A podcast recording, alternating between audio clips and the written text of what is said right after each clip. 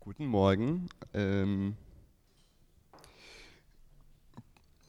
schön, dass heute wieder ein paar Leute ihren Weg zu unserer Konferenz gefunden haben. Äh, wir haben uns die letzten beiden Tage schon über neue Arbeit und neue Widerstände unterhalten und heiß diskutiert, hatten viele tolle Referentinnen und Referenten hier. Ähm, wir kommen jetzt zu unserem Abschlusspanel, äh, was nochmal stärker auf Widerstände fokussiert. Da werden sicher viele Diskussionsstränge der letzten Tage aufgenommen. Ähm, Susanne wird auch gleich das Podium nochmal vorstellen, da möchte ich gar nicht vorgreifen. Äh, genau, ähm, bis jetzt sind wir sehr zufrieden mit der Tagung. Wir bedanken uns ganz herzlich bei der Rosa-Luxemburg-Stiftung, äh, mit der wir in Kooperation diese Sache veranstalten. Ähm, falls ihr noch Geld übrig habt und äh, noch nicht alle Wissenslücken gefüllt werden konnten, äh, verweise ich auf den Büchertisch von der schwankenden Weltkugel. Da könnt ihr noch Bücher erwerben zum Thema. Und muss ich noch irgendwas sagen? Nö.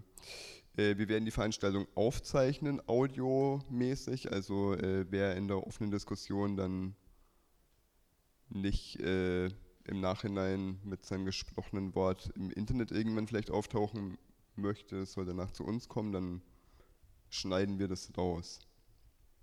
So, okay, viel Spaß. Ja, einen wunderschönen guten Morgen. Du regulierst immer ein bisschen die Lautstärke, wenn es zu laut und zu leise ist. Gut. Also es ist alles über Mikro ähm, wegen der Aufnahme. Deswegen auch nachher die Fragen, alle über Mikro wegen der Aufnahme. Ähm, genau, auch von mir herzlichen Willkommen an diesem verregneten Morgen. Ähm, alle hängen so ein bisschen durch, weil es äh, gestern auch ein langer Tag war und äh, auch so warm war. Aber das wird jetzt gleich richtig spannend und frisch, ähm, weil wir ein sehr spannendes Thema haben, nämlich die Frage der Widerstände. Die wollen wir jetzt in den Mittelpunkt stellen.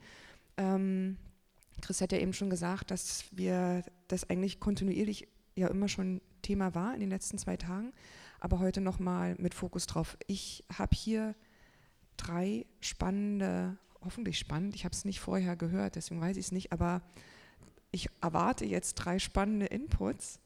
Ähm, nämlich einmal von Stefan, Stefan Kaufmann, Journalist, der beschäftigt sich schon ziemlich lang mit dem Thema, ähm, wird euch aber selber noch ein bisschen ähm, dazu sagen, warum er sich da heute was zugedacht hat, glaube ich. Dann Benjamin Herr, Soziologe, neben mir aus Wien. Und Valentin Dumann, von der FAU, ähm, der nochmal aus der gewerkschaftlichen Perspektive ähm, auf die Widerstände schaut. Ähm, wir, das läuft im gleichen Format ab wie die anderen Tage. Also wir haben jetzt äh, so eine knappe Stunde, also dreimal die Inputs und dann ähm, würde ich euch auch bitten, alles was an Nachfragen und kritischen Kommentaren, dass wir das dann halt sammeln. Also dass wir erstmal die drei Inputs haben und dann ähm, miteinander in Diskussion treten und genau, und dann am Ende wissen, wie es weitergeht mit den Widerständen. Stefan eröffnet. Ja, hallo, guten Morgen auch von mir. Ähm, ich bin Journalist bei ganz normalen Tageszeitungen, Wirtschaft und bin da eigentlich, äh, äh, beschäftige ich mich da gar nicht so viel mit der Digitalisierung, mit Computern und so weiter, sondern im Wesentlichen mit der großen Wirtschaft, Wirtschaftswachstum, Krise und so weiter. Und eben in dem Sinne um, geht es auch um Verteilungsfragen. Und in, innerhalb diesen, dieses Themenfeldes kommt mir die Digitalisierung bzw. Industrie oder Arbeit 4.0 in letzter Zeit besonders über einen Weg begegnet sie mir, nämlich über die Diskussion um das bedingungslose Grundeinkommen. Das ist jetzt kein, das fällt nicht direkt in, den, in das Feld Kämpfe, sondern mehr in das Feld Umgang mit dieser Digitalisierung. Ähm, die Digitalisierung oder sogenannte Digitalisierung äh, verschärft oder treibt diese Diskussion um das bedingungslose Grundeinkommen voran. Und sie treibt es voran. Ich unterstelle mal, jeder weiß ungefähr, was darunter was damit gemeint ist mit dem bedingungslosen Grundeinkommen. Es gibt Dutzende von Konzepten dazu. Im Wesentlichen in allen ungefähr gemein ist es, dass jeder einen bestimmten Geldbetrag vom Staat jeden Monat überwiesen bekommt, bedingungslos in den meisten Konzepten, egal ob man arbeitet oder nicht, ob man sich um Arbeit bemüht oder nicht, das ist so ein Grundeinkommen, das kriegt jeder. So, das ist so das bedingungslose Grundeinkommen. Und äh, das ist eine alte Idee von der Linken, speziell vor 10, 15 Jahren nochmal als Existenzgeld neu aufgelegt, eine Idee von der Linken, von der politischen Linken. Und die Idee davon war, ja, äh, in Anbetracht des gesellschaftlichen Reichtums zu sagen, sowas muss doch drin sein. Es muss doch drin sein, dass die Gesellschaft ihren Mitgliedern irgendwie eine Form der materiellen Sicherheit bietet. Egal, ob sie jetzt arbeiten oder nicht oder ob sie sich um Arbeit bemühen, das ist einfach etwas, was man bekommt und über diese Sicherheit bekommt man auch ein Stück weit Freiheit. Das war so im Groben die Idee von links. Jetzt im Zuge der Digitalisierung oder dieses ganzen Diskurses kommt diese Idee viel mehr von rechts oder viel mehr von konservativer Seite. Äh, sie kommt, also Fans oder Befürworter des bedingungslosen Grundeinkommens sind mittlerweile Leute wie Telekom-Chef Höttges.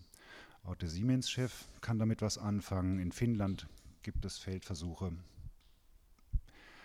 Ähm, und in Schleswig-Holstein soll jetzt etwas aufgebaut werden. Und äh, vor zwei Wochen hat Bundeskanzlerin Merkel gesagt, sie ist gegen ein bedingungsloses Grundeinkommen, was für die Aussage selber überhaupt nicht erstaunlich ist. Nur dass sie überhaupt sich bemüßigt fühlte, zu dieser Sache Stellung zu nehmen, zeigt den Stellenwert dieser Sache. Ähm, wie kommt es, wie, wieso ist das so? Woher kommt auf einmal diese starke Diskussion um das bedingungslose Grundeinkommen? Ist ja auch kein Wunder, ihr habt es wahrscheinlich jetzt zwei Tage lang besprochen. Ähm, aufgehängt meistens an der Drohung oder am Bedrohungsszenario der Dark Factory, der menschenleeren Fabrik, wo nur noch die Automaten arbeiten und die Menschen daneben stehen und nicht mehr arbeiten müssen, dadurch aber auch kein Einkommen mehr haben. Die Frage sozusagen, wie finanziert man die Menschen, wenn oder wie finanziert man das Leben der Menschen, wenn der, wenn die Automaten den Menschen die Arbeit wegnehmen. Äh, die Automaten nehmen den Menschen die Arbeit weg, ist ja schon eine kleine ideologische Meisterleistung, dieser Satz, weil es von der technischen Seite ja aufgezogen wird, die Automaten arbeiten und die Menschen nicht. Ähm, das wäre im Prinzip ja auch wunderbar. Dann hätten wir alle Zeit, was anderes zu tun. Aber im Kapitalismus ist es eben ein Problem aus zwei Gründen. Erstens, weil die meisten Menschen davon leben, zu arbeiten, beziehungsweise sie arbeiten, kriegen dafür einen Lohn. Und auf der anderen Seite, die, die ihnen den Lohn zahlen, die möchten, die verbuchen den als Kost von den betriebswirtschaftlichen Kennzahlen und wollen ihn deshalb senken. Insofern handelt es sich nicht darum, dass die Automaten den Menschen die Arbeit wegnehmen, sondern quasi die Unternehmer nehmen den Leuten den Lohn weg. Sie wollen ihn gerne senken. Da gibt es eine größere De Debatte drum um die menschenleere Fabrik. Die meist, meistens wird gesagt, so wird sie nicht kommen. Andererseits finde ich schon bedenklich oder müsste man schon bedenken und daher kommt auch diese Debatte um das bedingungslose Grundeinkommen. Da hat sie quasi so ein bisschen ihre Wurzel derzeit. Ist, dass die menschenleere Fabrik vielleicht nicht kommen mag, dennoch bezeichnet sie so etwas wie ein Ideal, ein kapitalistisches Ideal, ein Ideal des Unternehmers, der ohne Lohnkosten auskommen kann, gesetzt, dass seine Kapitalkosten, sprich die Automaten, auch tatsächlich billig produzieren. Ähm, die Warnung von der menschenleeren Fabrik hat einige ideologische Vorteile für die andere Seite, sage ich jetzt mal. Und zwar kann sie ansetzen, also die, dieser, dieser ganze Diskurs, das ist überhaupt nicht neu, aber er kann aufsetzen auf einem Punkt, der heißt ungefähr, der Menschheit geht die Arbeit aus, Hauptsache Arbeit. Ne, sozial ist, was Arbeit schafft. Der Menschheit geht die Arbeit, oder in Deutschland geht die Arbeit aus. Dadurch wird die Arbeit zu einem Gut, wo erstmal ein knappes Gut, wodurch erstmal äh, die Frage unter den Tisch fällt, welche Arbeit denn zu welchem Preis, was kriegt man dafür? Die ist damit erfolgreich ein Stück weit neutralisiert. Hauptsache Arbeit. Insofern ist die Drohung mit der menschenleeren Fabrik immer auch eine quasi Machtdemonstration. Wie überhaupt, na egal, das lasse ich jetzt aus. Ähm, äh, Arbeit, der, Menschheit geht die, oder den Menschen geht die Arbeit, der Gesellschaft geht die Arbeit aus ähm, dadurch wird die Arbeit zu einem knappen Gut. Ne, Ökonomen drücken Machtverhältnisse am Markt immer aus mit Knappheit. Äh, Arbeit wird zu einem knappen Gut, das die Unternehmer oder die Unternehmen der Gesellschaft bereitstellen. So geht der Diskurs, auch wenn man das äh, liest in dem Weißbuch und Grünbuch Arbeit 4.0 des Arbeitsministeriums. Da wird Arbeit zu einem knappen Gut. Und das Bereitstellen von Arbeitsplätzen ist quasi die erste Dienstleistung der Unternehmen für die Gesellschaft. Damit steht schon alles auf dem Kopf. Arbeit ist gar nicht mehr die Leistung der Arbeitnehmer für die Unternehmen. äh, quasi für die Besitzer der Produktionsmittel, sondern Arbeit wird, von einer wird zu einer Leistung der Unternehmen für die Gesellschaft. Und dieses knappe Gut, und das zieht sich durch diese ganzen äh, Arbeit 4.0, Grün- und Weißbücher des Arbeitsministeriums, dieses knappe Gut macht sich die Politik anheischig, den Menschen Zugang, also das, äh, das Arbeitsministerium will den Menschen Zugang zu diesem knappen Gut verschaffen. Zugang zur Arbeit zu verschaffen, sieht die Politik als ihre wichtigste Aufgabe. Um, um diese wunderbaren Segnungen für die Gesellschaft oder zumindest für die lohnabhängige Menschen, für die lohnabhängige äh, Menge an Menschen in der Gesellschaft, äh, um diese Segnung ihr zuteil werden zu lassen, ne, dass die Wirtschaft Arbeitsplätze bereitstellt und der Staat den Menschen Zugang zu diesem knappen Gut bereitet. Dass die Arbeitnehmer sowas Schönes kriegen, dafür müssen sie aber auch was geben. Dafür müssen sie auch was geben. Das, äh, und das ist beschrieben mit, oder das ist im Wesentlichen beinhaltet die ganze Nummer, dass sich die Arbeitnehmer auch an die wechselnden Bedarfe der Wirtschaft an Arbeit anpassen muss, muss. Das ist das, was ihr die ganze Zeit besprecht, wird unter dem Thema Flexibilisierung im bürgerlichen Diskurs abgehandelt oder eben auch Prekarisierung. Flexibilisierung bedeutet ja nicht erstmal absolute Armut, sondern Flexibilisierung bedeutet im allergröbsten erst einmal nur, dass die Arbeitsnachfrage angepasst wird an die betriebswirtschaftliche Kalkulation und damit an die Konjunkturen des Kapitals. Also es erfolgt einer eigenen Bewegung. Arbeit muss dann anfallen, wenn die Unternehmen sie gerade brauchen. Wenn sie sie nicht brauchen, dann brauchen sie auch nicht und dann sollen sie auch keinen Lohn zahlen. Diese Flexibilisierung bedeutet erstmal eine allgemeine Verunsicherung, eine Unklarheit, ob jemand überhaupt über den Monat oder über das ganze Leben ein Lohneinkommen bezieht. Wobei, nebenbei gesagt, ist es natürlich nicht allein die Unsicherheit. Ne? Also wenn es jetzt unsicher wäre, ob ich im Jahr 100.000 Euro verdiene oder 500.000, mit so einer Unsicherheit könnte man ganz gut umgehen. Aber tatsächlich ist es ja so, dass das Einkommen in dieser flexiblen Arbeitswelt nicht nur unsicher ist, sondern im Durchschnitt dann auch häufig relativ niedrig. Dass, dass, der, dass das Arbeitsangebot äh, beziehungsweise damit auch die Lohnzahlung angepasst wird an verschiedene betriebswirtschaftliche Abläufe oder an den Bedarf, äh, ist insofern ein Problem, als dass der Bedarf der Menschen gar nicht flexibel ist, des Lohnarbeiters. Der Bedarf an Lohn ist da gar nicht flexibel. Die monatlichen Bedürfnisse sind, wechseln nicht besonders. Jeden Monat muss die Miete überwiesen werden. Man braucht Benzin fürs Auto und muss sich Heizung bezahlen und so weiter und so fort. Aus diesem, aus, aus diesem Widerspruch entsteht eben die Idee eines bedingungslosen Grundeinkommens und das bedingungslose Grundeinkommen um sozusagen die, das, dem, den, die, die Bedürfnisse, die finanziellen Bedürfnisse der Menschen zu sichern. Äh, das bedingungslose Grundeinkommen wird in dem Sinne immer als Revolution oder als Systemwechsel beschrieben, weil es würde bedeuten, dass man Einkommen kriegt, ohne vorher zu arbeiten, als, als, ein, als ein Standard. Ähm, das mag schon irgendwie ein Systemwechsel sein. Auf der anderen Seite muss man auch sagen, dass, dass das Krasse an der Sache eigentlich das Problem ist, was das bedingungslose Grundeinkommen lösen soll, nämlich die Marxisten unter uns würden sagen, dass der Lohn seine Aufgabe der Reproduktion der Arbeitskraft nicht mehr so recht schafft. Oder man kann auch einfach sagen, der Lohn reicht offensichtlich dauerhaft, so die Befürworter des bedingungslosen Grundeinkommens, reicht dauerhaft nicht mehr, um ein Leben überhaupt zu finanzieren oder um ein Leben auf einem bestimmten Standard zu finanzieren. Das ist der eigentliche Hammer an der ganzen Geschichte, der hier erstmal als Bedrohungsszenario aufgemalt wird, aber von wesentlichen Menschen in der Politik und in der Wirtschaft schon für möglich gehalten wird. Ähm, das ist einerseits schon echt ein Hammer, auf der anderen Seite aber auch gar nichts Neues. In der dritten Welt, in der sogenannten dritten Welt, in armen Ländern ist es schon immer so, dass der Lohn sowieso nicht unbedingt reicht für ein Leben. Da müssen die Menschen andere Wege finden, um sich zu, um sich zu finanzieren. Es sind immer die, was immer so freundlich informeller Sektor genannt wird, wo halt alles Mögliche gemacht wird. Ähm, es ist aber auch ein Problem, das an ganz vielen Stellen in letzter Zeit auftaucht. Ein, eine, eine, eine Variante, eine politische Variante, diesem Problem zu begegnen, dass die Lohnarbeit gar nicht mehr die Menschen finanziert, ist das, äh, ist das Institut des Aufstockers, dass der Staat das Lohneinkommen mit Geld aufstockt, damit es zum Leben reicht. Und äh, wo man es auch also Ausgangspunkt dieses, dieser, dieser Problemdefinition war auch die Einführung eines Mindestlohns. Es ist ja quasi äh, der Mindestlohn. Mit dem Mindestlohn werden ja die Unternehmen per staatlichem Zwang verurteilt, dazu gezwungen, einen Lohn zu zahlen, der zumindest für eine Vollzeitstelle irgendwie zum Leben reicht. Weil, das ist das schmutzige Geheimnis des Mindestlohns, weil die Arbeitnehmerseite dazu nicht mehr in der Lage ist. Die Gewerkschaften sind schlicht zu schwach oder die Arbeitnehmerseite ist schlicht zu schwach, deswegen muss sie sich den Staat, muss es der Staat übernehmen per Zwang. Die Arbeitnehmerseite kann das selbst nicht mehr durchsetzen, dass alle von dem Lohn, auch die niedrigen Lohngruppen, davon leben können.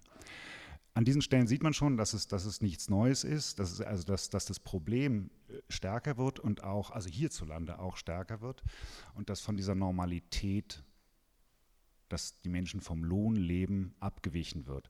Nebenbei gesagt ist die Tatsache, dass der Lohn, dass das Lohnarbeiterdasein derartig prekär ist, dass der Lohn noch nie für jeden Einzelnen ein ganzes Leben reicht, ist ja der ganze Ausgangspunkt des Sozialstaates.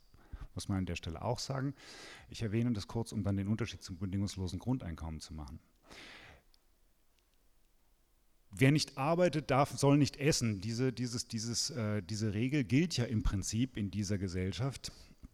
Davon werden allerdings einige Ausnahmen gemacht, wie zum Beispiel, was ist, wenn jemand, also wenn jemand krank ist, springt der Sozialstaat ein, sprich, wenn jemand krank ist, verliert er nicht nur seine Einkommensquelle, sondern die Rechnungen laufen auch weiter. Er muss weiter seine Rechnungen bezahlen, plus weitere Rechnungen vielleicht, um gesund zu werden. Wenn jemand zu alt ist, um zu arbeiten, dann kriegt er Rente. Und wenn das Kapital ihn gerade nicht braucht, für solche Leute gibt es Arbeitslosenunterstützung. Ähm, der Sozialstaat nur finanziert sich ja im Wesentlichen, oder sagen wir so, der Sozialstaat ist ja vollständig auf die Lohnarbeit bezogen, und zwar in mehreren Formen. Erstens besteht er aus verstaatlichten Lohnanteilen zum größten Teil. Ne, der Staat zieht vom Bruttolohn die Kassenbeiträge ab und verteilt die um. Ähm, was der Staat damit macht, ist, er verstaatlicht Lohnanteile und streckt sie äh, und verteilt sie über die ganze Lohnarbeiterschicht oder Klasse, so dass irgendwie der Lohn, obwohl er für jeden Einzelnen nicht reicht, weil nicht jeder Einzelne für die sogenannten Lebensrisiken vorsorgen kann, dass es doch für die ganze Klasse doch wieder reicht für ein ganzes Leben, auch wenn man krank ist, auch wenn man arbeitslos ist, auch wenn man alt ist.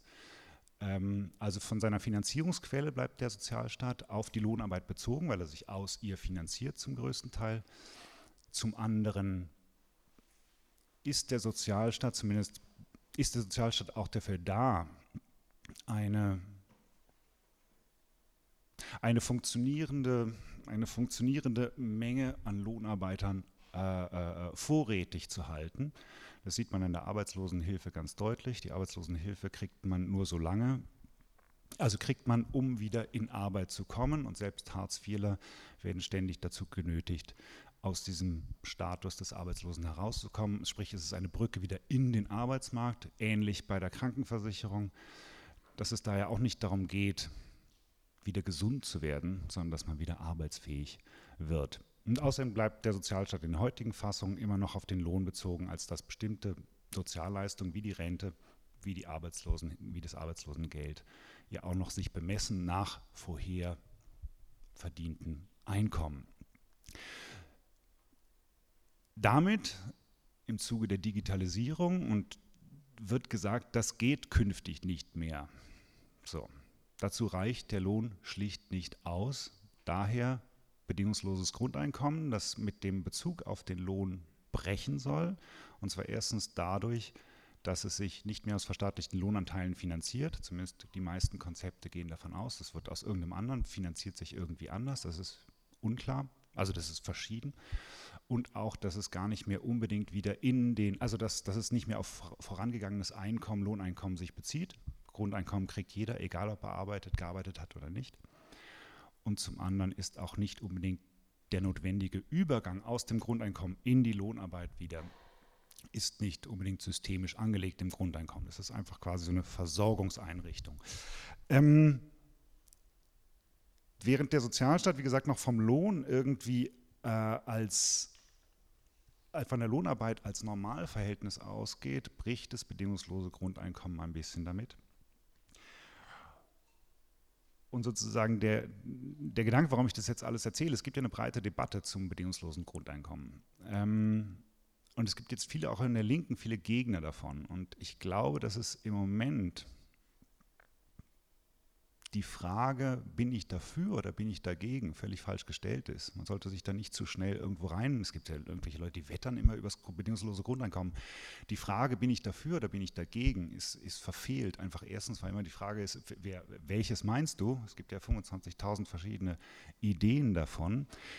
Zweitens würde ich, obwohl ich persönlich gar nicht unbedingt damit rechne, dass es ein bedingungsloses Grundeinkommen geben wird, immer dafür argumentieren, einfach weil das bedingungslose Grundeinkommen einen Raum öffnet, über einen Skandal zu sprechen, über den man normalerweise mit dem Rest der Welt da draußen gar nicht reden kann, nämlich dass diese Gesellschaft immer reicher wird und dass man ja irgendwie erstens mal so eine Form von Sicherheit hinbringen kann, also dass das doch möglich sein muss. Wie kann es sein, dass der Reichtum immer mehr wächst und gleichzeitig immer größere Anteil der Leute in unsicheren Verhältnissen leben? Letztlich stellt das bedingungslose Grundeinkommen äh, eine Verteilungsfrage. Äh, eine Verteilungsfrage. Und deswegen finde ich diese Idee sehr sympathisch, auch wenn die Gewerkschaften sie nicht mögen oder größere Teil der Gewerkschaften. Und wenn man sich fragt, letzter Gedanke, wenn man sich fragt, sozusagen, bin ich dafür oder bin ich dagegen, dann gibt es schon die Idee, die mir sympathisch ist, dass man Digitalisierung ja oder nein, dass man doch den, dass es doch, wenn man den Menschen ein bestimmtes Einkommen garantieren würde, was völlig dysfunktional für den Kapitalismus ist, aber wenn man es mal machen würde äh, und ihnen darüber eine gewisse Sicherheit bieten würde, dass darüber, abhängig von der Höhe des Grundeinkommens, auch eine gewisse Freiheit für ihr Leben bieten würde. Wenn ich mir jetzt angucke, was im Zuge der Digitalisierung und Arbeit 4.0, was diese Menschen wie äh, da die FDP in Schleswig-Holstein oder der Telekom-Chef oder irgendwelche äh, Manager im Silicon Valley, was die sozusagen mit dem bedingungslosen Grundeinkommen verbinden, dann ist es nicht das Gleiche. Die stellen, sich, die, äh, die stellen sich vor dem Hintergrund, dass das Lohneinkommen am Ende nicht mehr reicht, um irgendwie alle sozial friedlich ausgebildet, gesund zu halten. Wie können wir das wiederherstellen? Sprich, für die ist das bedingungslose Grundeinkommen kein, keine Befreiung, teilweise Befreiung von der Lohnarbeit, sondern die wollen das bedingungslose Grundeinkommen nutzen, um die Menschen quasi in der Lohnarbeit zu halten. Und zwar nicht in sie, sondern dass sie dazu in der Lage sind. Sprich, das bedingungslose Grundeinkommen soll für sie bieten, erstens, dass die Leute sozial friedlich sind und nicht verelenden. Äh, zweitens, dass sie, äh, äh, wenn sie krank sind, halt wieder gesund werden, um wieder in den Arbeitsmarkt zu gehen. Und drittens auch, und hier sind wir jetzt bei diesem Chancenkonto, was, was sich die SPD jetzt ausgedacht hat, äh, drittens sollen sie auch die Möglichkeit erhalten, diese, diese, diese Zeit, in der sie kein Lohneinkommen beziehen, sich für Weiterbildung sozusagen auf eine Weise das Humankapital fähig zu halten, für die künftigen Bedürfnisse der Unternehmen da zu sein. So, und das ist sozusagen, sind zwei völlig unterschiedlich. Das eine ist quasi bedingungsloses Grundeinkommen als Moment der Freiheit und das andere ist äh, äh, bedingungsloses Grundeinkommen als eine Art Grundsicherung, damit die Leute irgendwie in der Lage sind, in diesem digitalisierten Kapitalismus noch zu überleben. Und da äh, Punkt. Dankeschön.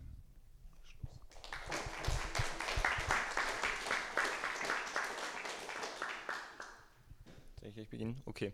Ähm, Schritt Nummer eins, ich muss mich erheben, weil ich werde jetzt ein bisschen auch was vorlesen. Ähm, Genau, wir sind Mehrwert als ein Mehrwert. Das wünscht sich jeder Soziologe, jede Soziologin, dass die Forschungssubjekte sozusagen äh, einen Tatbestand derart prägnant runterbrechen. Das ist ein Zitat, ähm, was ein Fudora-Fahrer in Wien geäußert hat am Rande von einer Feier unter Rider Captains und normalen Riders. Ähm, mit Hinblick auf Betriebsratsgründung. Zu dem werde ich später kommen. Ähm, zuerst mal meine Legitimation, warum bin ich hier? Ähm, ich habe äh, mich das letzte Jahr im Auftrag von der Arbeiterinnenkammer Wien mit Fudora beschäftigt am Standort Wien und zwar aus einer qualitativen Perspektive und ähm, aus, aus, einer, man kann sagen, aus einer recht tiefen Perspektive in dem Sinn, dass ähm, der Forschungsprozess sich der hat gestaltet hat, dass ich die ersten Monate gefahren bin und ähm, Feldnotizen gemacht habe und ethnografischer Zugang. Ähm, dann eine teilnehmende Beobachtung in einer vergleichbaren Industrie, nämlich dieser klassischen ähm, Booten, also Bike-Messenger-Szene sozusagen. Ähm, Interviews geführt habe mit äh, den verschiedensten Gruppen an Arbeiterinnen bei Fudora. Das ist jetzt eigentlich fortlaufend. Ähm, und das Sammeln von Artefakte. Und das ist jetzt wichtig, weil äh, ich werde zu einem Beispiel kommen, ähm, wo ich mir gedacht habe, das passt eigentlich ganz gut in die Tagung, weil wir haben äh, gestern, vorgestern kam immer wieder individualisierte Arbeiterinnenschaft. So. Ähm, und ich habe mir gedacht, es wäre vielleicht recht spannend, an einem Beispiel äh, zu demonstrieren, was heißt das mit Hinblick auf ähm, mikropolitische Auseinandersetzungen. Was heißt es, wenn ich als Arbeiter, als Arbeiterin ähm, sozusagen äh, kein, kein ähm, Intermediary habe, der, der Sachen für, für mich regelt, wenn ich dem Management eins zu eins ausgesetzt bin. Ähm, das werde ich jetzt am Beispiel von, ähm, von dem Umgang mit Forderungen ähm, der Arbeiterinnenschaft durch das äh, Management ähm, demonstrieren. Dann, wenn es die Zeit noch erlaubt, ähm, vielleicht werde ich kurz auf die Betriebsratsgründung eingehen. Also Wien hat ja ein Alleinstellungsmerkmal, es ist äh, der erste Betriebsrat bei einem plattformbasierten Unternehmen. Ähm, und ich würde dann versuchen, irgendwie zu erklären, warum kam es zu einer Betriebsratsgründung in Wien und warum haben die nicht gestreikt. Ausgangsszenario für das Beispiel, was jetzt kommen wird, ist äh, Winter 2016, es ist kalt, es hat Minusgrade und äh, den Fahrern ist kalt. Ähm, es gibt sowas, es gibt eine WhatsApp-Gruppe. Diese WhatsApp-Gruppe heißt äh, Schiffbasar. Über Schiffbasar tauscht man, ich glaube in Berlin ist das ähnlich organisiert, ähm, kann man Shift, äh, Schichten abgeben, äh, Schichten akquirieren und so weiter und so fort. Und sie wird halt manchmal auch genutzt dazu, dass Arbeiterinnen ähm, kommunizieren über diese WhatsApp-Gruppe. Schließlich werden halt alle Fahrer und Fahrerinnen erreicht. Ähm, genau, Winter, WhatsApp-Gruppe und äh, ein Statement eines Fahrers. Ähm, ich habe so die für mich wichtigen Punkte habe ich dick gemacht. Das ist kein Original, aber Tippfehler und so wurden halt übernommen. Ähm, L beginnt äh, kurz vor acht reinzuschreiben nach so einem kalten Tag. Ähm, extra money for these conditions would be nice though, more risk, more money. Ähm, Arbeiter Nummer 1. Arbeiter Nummer 2 nimmt dann später um 11 am Abend darauf Bezug und fragt dann an das Management, was sie auch mitliest in dieser Gruppe. Um, is there no uh, chance of getting any kind of bonus while working at minus 10 degrees? I mean, that's brutal. Also die Forderung nach einem Bonus, nach einem Kältebonus.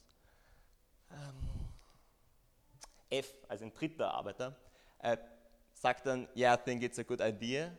S, also er nimmt Bezug auf, auf den ersten oder zweiten Arbeiter. I think there would be less sick people, no doubt about same are really ill, and less problems with finding riders for shifts. Es ist sozusagen ein Vorschlag für, für das Management zu sagen, ihr habt eigentlich Probleme, Fahrer und Fahrerinnen zu finden, wenn es kalt ist. Ähm, gebt doch einen Bonus, gebt eine sozusagen, dann werden sicher mehr Leute fahren. Und ein vierter Arbeiter sagt, minus 10 is extreme, was working as well, had problems with batteries and everyone gets sick.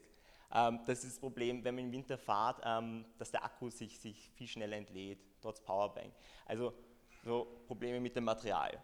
Und der erste Arbeiter kommt wieder, also der dieses Anfangsstatement gesagt hat, und präzisiert das ein bisschen.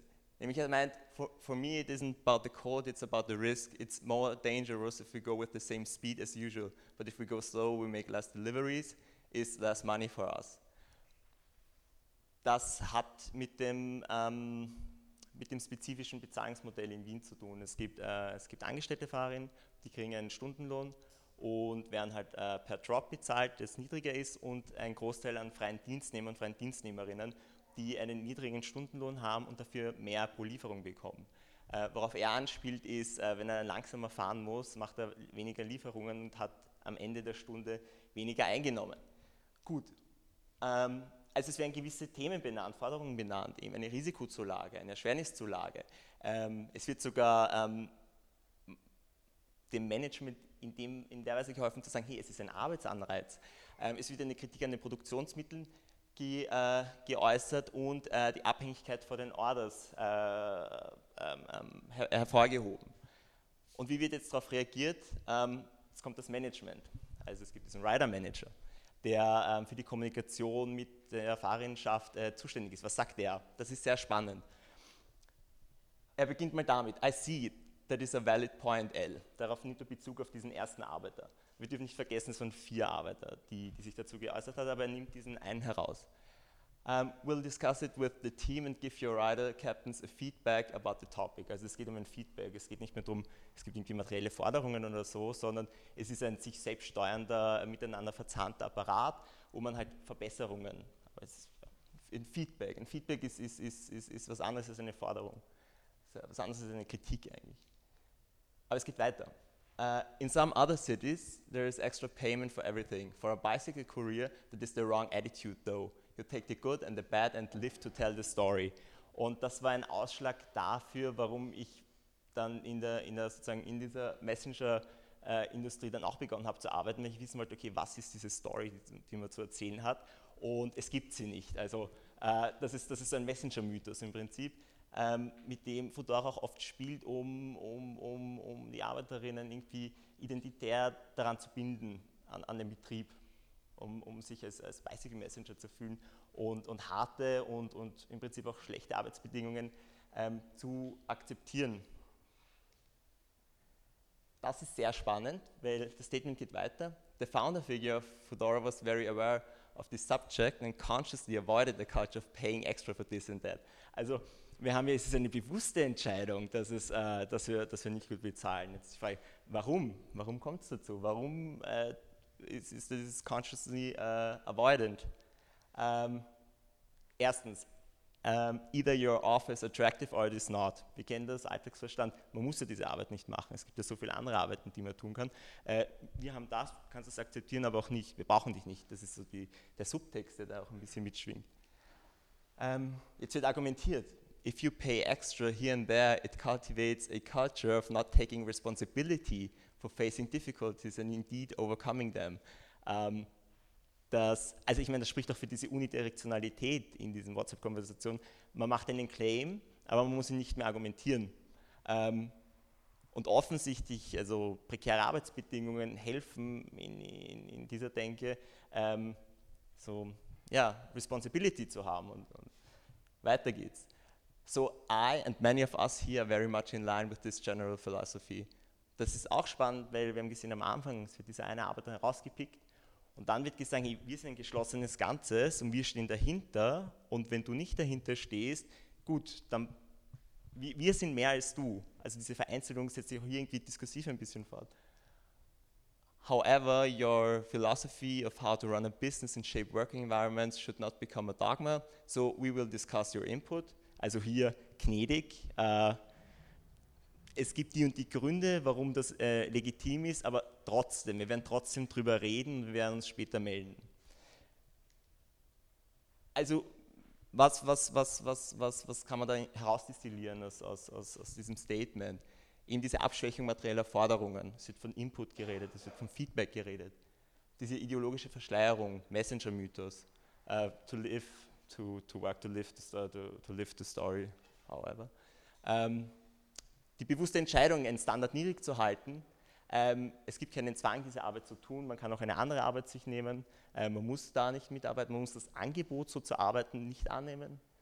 Ähm, die Bedeutung von Selbstverantwortung und eben hier dieses geschlossene Wir gegen äh, den, die atomisierte Arbeiterin. Und das kann man zusammenfassen mit, mit einer Form der Passivierung und Legitimationsdruck, was man jetzt bei dem angesprochenen Arbeiter sieht. Weil, was sagt er? Er sagt zuerst mal Thank you oder Thank oder uh, for your response und halt den Namen von dem, von dem Manager. I don't want to be annoying or something and I don't want extra payment for every little thing which comes across me. Dieses, ähm, das haben viele, viele ähm, Interviewpartnerinnen äh, erwähnt, dass äh, sie nicht nerven wollten, also auch in, in sozusagen Offline-Auseinandersetzungen it's just more risky now for us, and I have to work uh, more to reach the same amount of deliveries if I want to be safe. Also er legitimiert das nochmal, warum das ist. Um, I, th uh, I think you understand what I mean. Thanks for considering it and have a good night. Um, und für mich war es, hier fehlt die Vermittlerin, das war im Winter 2016, also hier fehlt, hier fehlt die Instanz, ähm, die diese Anliegen übernimmt und, und, und, und, und, und sozusagen diese, diese Unterordnung der irgendwie individualisierten Arbeiterin zu dem Management ähm, auflöst.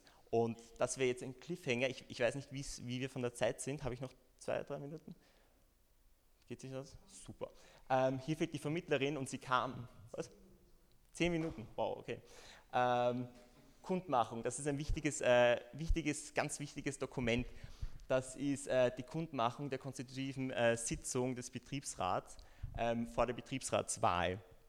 Das war das Dokument, wo Fudora in Wien mitbekommen hat, ähm, okay, hier gründet sich ein Betriebsrat. Das ist äh, das Resultat nach viereinhalb monatiger Arbeit äh, im Hintergrund von Arbeiterinnen in der Formierung eines Betriebsrats. Ähm, die haben sich ab November getroffen, haben sich ausgetauscht, haben diskutiert, sind darauf gekommen, sie wollen einen Betriebsrat gründen. Ähm, und das musste halt versteckt laufen, weil die Angst war, erstens ähm, juristisch was falsch zu machen, aber auch Jobs zu verlieren, ähm, sollte das Management davon mitbekommen. Ähm, und diese Kundmachung muss im Betrieb ähm, auf, auf, auf, die Wand, also äh, affichiert werden. Ähm, und genau, und das war, das war recht schön, diese Erzählungen äh, zu hören, wie, wie, ähm, wie bewegend das für die Leute waren, als sie dann endlich nach monatiger Arbeit einfach so ranklatschen konnten und wir haben diese Sitzung bei der WIDA, das ist die Servicegewerkschaft. Das ist die zweite Kundmachung, nämlich ähm, für die Betriebsratswahl, die Ende März stattgefunden hat.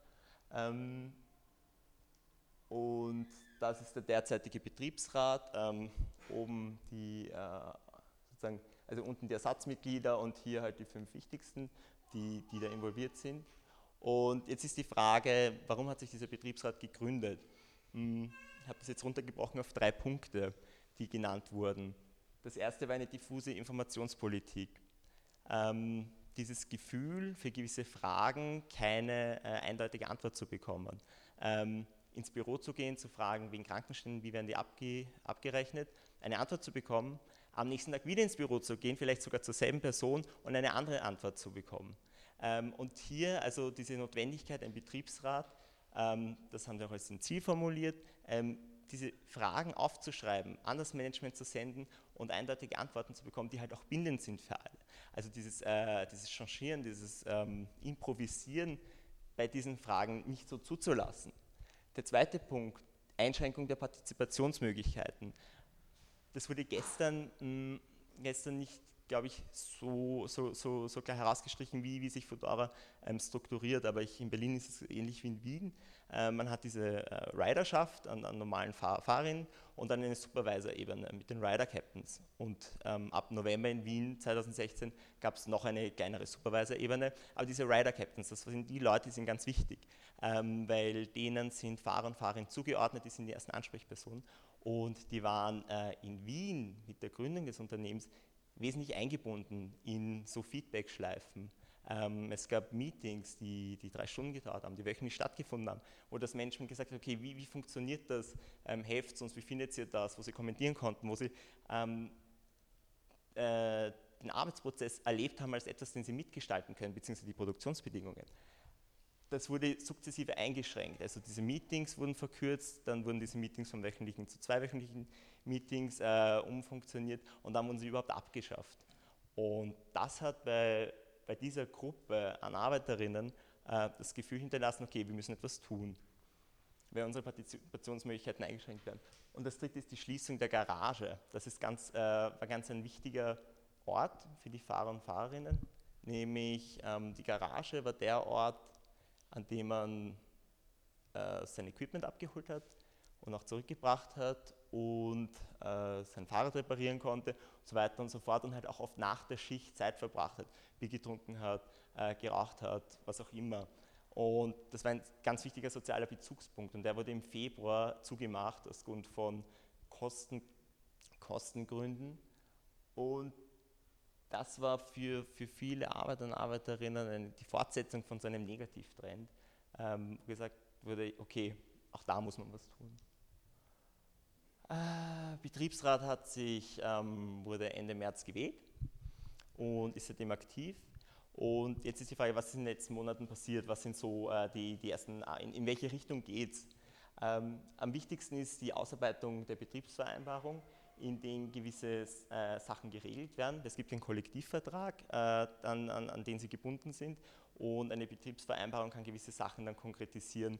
Das wäre beispielsweise, ähm, muss das Unternehmen für die Daten, die verbraucht werden, also für die Internetdaten, für die mobilen Daten der, der Privattelefone, muss es zahlen, wie viel muss es zahlen, all diese Sachen werden vereinbart. Aber eine Betriebsvereinbarung ist halt immer nur bindend für angestellte Fahrerinnen. Ähm, das Problem ist freie Dienstnehmerinnen. Äh, vier Fünftel der Fahrerinnen fahren unter diesem freien Dienstvertrag. Das heißt, sie sind äh, rechtlich nicht angestellt. Das heißt, die Gewerkschaft ähm, als auch der Betriebsrat hat kein Mandat, sie zu vertreten. Ähm, hier hat der Betriebsrat äh, eine Basisgewerkschaft in Wien auch angefragt und sich getroffen, um zu überlegen, wie man die freien Dienstnehmerinnen organisieren kann und wie man Selbstorganisierungsprozesse anstoßen kann. Das ist halt recht schwierig, weil das ist eine Gruppe an Arbeiterinnen, ähm, die sehr stark fluktuiert und wo sozusagen das Zitat ist, die kriegen ihren Arsch nicht hoch. Und sozusagen der Betriebsrat möchte sie ihren Arsch hochbekommen und dass sie sehen, dass es wichtig ist, dass auch sie ihre Arbeitsbedingungen mit verändern können. Ähm, die Kommunikationspolitik hat sich nicht verbessert mit dem Büro. Ähm, beispielsweise werden jetzt im Herbst äh, neue Verträge kommen, aber der Betriebsrat weiß nicht, wie die aussehen werden, was sie beinhalten. Weil das Büro die Ansicht hat, okay, mh, hm, wir sagen erst was, wenn es fertig ist. Äh, Partizipationsinstrumente werden entwickelt, auch um diese freien Dienstnehmerinnen zu inkludieren. Ähm, beispielsweise äh, WhatsApp-Diskussionen, die freigeschaltet sind für, für alle Beschäftigten und die zeitlich begrenzt sind, zwei Stunden, wo ein gewisses Thema besprochen wird ähm, und wo man sozusagen seinen Senf dazugeben kann. Ähm, wichtig ist auch jetzt Vernetzung, also eben mit Kollegen aus, aus Berlin und aus Köln. Ähm, und BVG ist das besondere Vertretungsgremium. Äh, Delivery Hero, der, äh, die Kapitalgesellschaft, die, ähm, die die Eigentümerin ist von Fedora, ist an die Börse gegangen. Und dazu, also meine Interviewpartnerin letzte Woche haben auch nicht genau gewusst, was das jetzt eigentlich ist, aber es gibt dieses besondere Vertretungsgremium, wo von allen Standorten ein Vertreter oder eine Vertreterin dorthin gesendet wird und das ist so eine Art Gremium, was sich einmal im Jahr trifft und ja, das ist halt so, was, was, was, was derzeit ist. Ähm, genau, ich bin am Ende von meiner Präsentation. Dankeschön.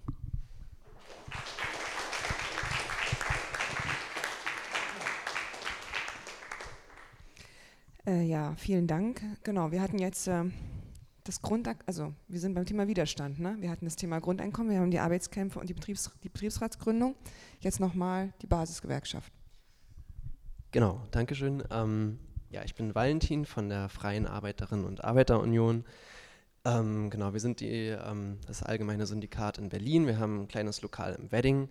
Und genau, und ich denke, dass wir hier irgendwie einen spannenden Beitrag auch noch liefern können, weil wir halt relativ viel Organisierung betreiben in eher neuen und randständigen Bereichen, die von äh, größeren Gewerkschaften erst langsam entdeckt werden und halt auch da viele Probleme einfach in, mit den klassischen Gewerkschaftsmodellen vorliegen. Also genau, also wir wurden in den letzten Tagen schon öfter irgendwie angesprochen, weil ähm, quasi sich die äh, Deliver Union in, in, Berlin halt ganz stark mit uns auch ähm, organisiert hat und ähm, genau wir quasi die Rider von Deliveroo und Foodora auch mit organisieren und quasi diesen, diesen äh, Fall, den du auch beschreibst, da ziemlich dolle drin stecken und auch mit den Schwierigkeiten zu kämpfen haben. Was heißt es, ähm, genau da nachhaltige Strukturen zu schaffen? Ähm, was heißt es, da irgendwie widerständig zu sein? Und ähm, aber auch mit ganz anderen ähm, neueren Arbeitsformen haben wir zu tun. Beispielsweise haben wir seit 2013 eine ähm, Sektion von selbstständigen Medienschaffenden, die halt auch immer als unorganisierbar galten. Ähm, Genau, also dass man, dass wir quasi Arbeitsformen versuchen, gewerkschaftlich zu organisieren, die nicht in dem klassischen Ange Angestelltenverhältnis stehen. Ähm, genau, und ich selber bin jetzt auch nur hier, weil ähm, unser Pressesekretariat keine Zeit hat und ich irgendwie letzten Tage ab und zu mal vorbeigeschaut habe. Ähm, ich selber bin in der ähm, Sektion Wissenschaft und Bildung und ähm, arbeite halt auch selbstständig für verschiedene kleine äh, Forschungsbetriebe. Und ähm, Genau, und ich denke, dass wir ähm, irgendwie erfolgreicher sind in diesen neuen Arbeitsverhältnissen und gerade so wachsen, weil wir irgendwie zwei Prinzipien ähm, verfolgen. Das eine ist die Basisorientierung und das andere ist die äh, lokale Organisierung. Und ähm, das sind zwei Prinzipien, die wir uns jetzt nicht frisch ausgedacht hätten oder so, sondern es sind quasi anarchosyndikalistische Gewerkschaften. Das ist eine Tradition von 100 Jahren. Ähm, glaube aber, dass die in quasi den neuen Arbeitsstrukturen, die sich entgrenzen, flexibilisieren, digitalisieren, äh, von größerer Relevanz sind als zuvor und äh, halt deswegen ein hohes Potenzial haben, ähm, aber auch natürlich an vielen Stellen reformbedürftig sind. Und da würde ich kurz drauf eingehen.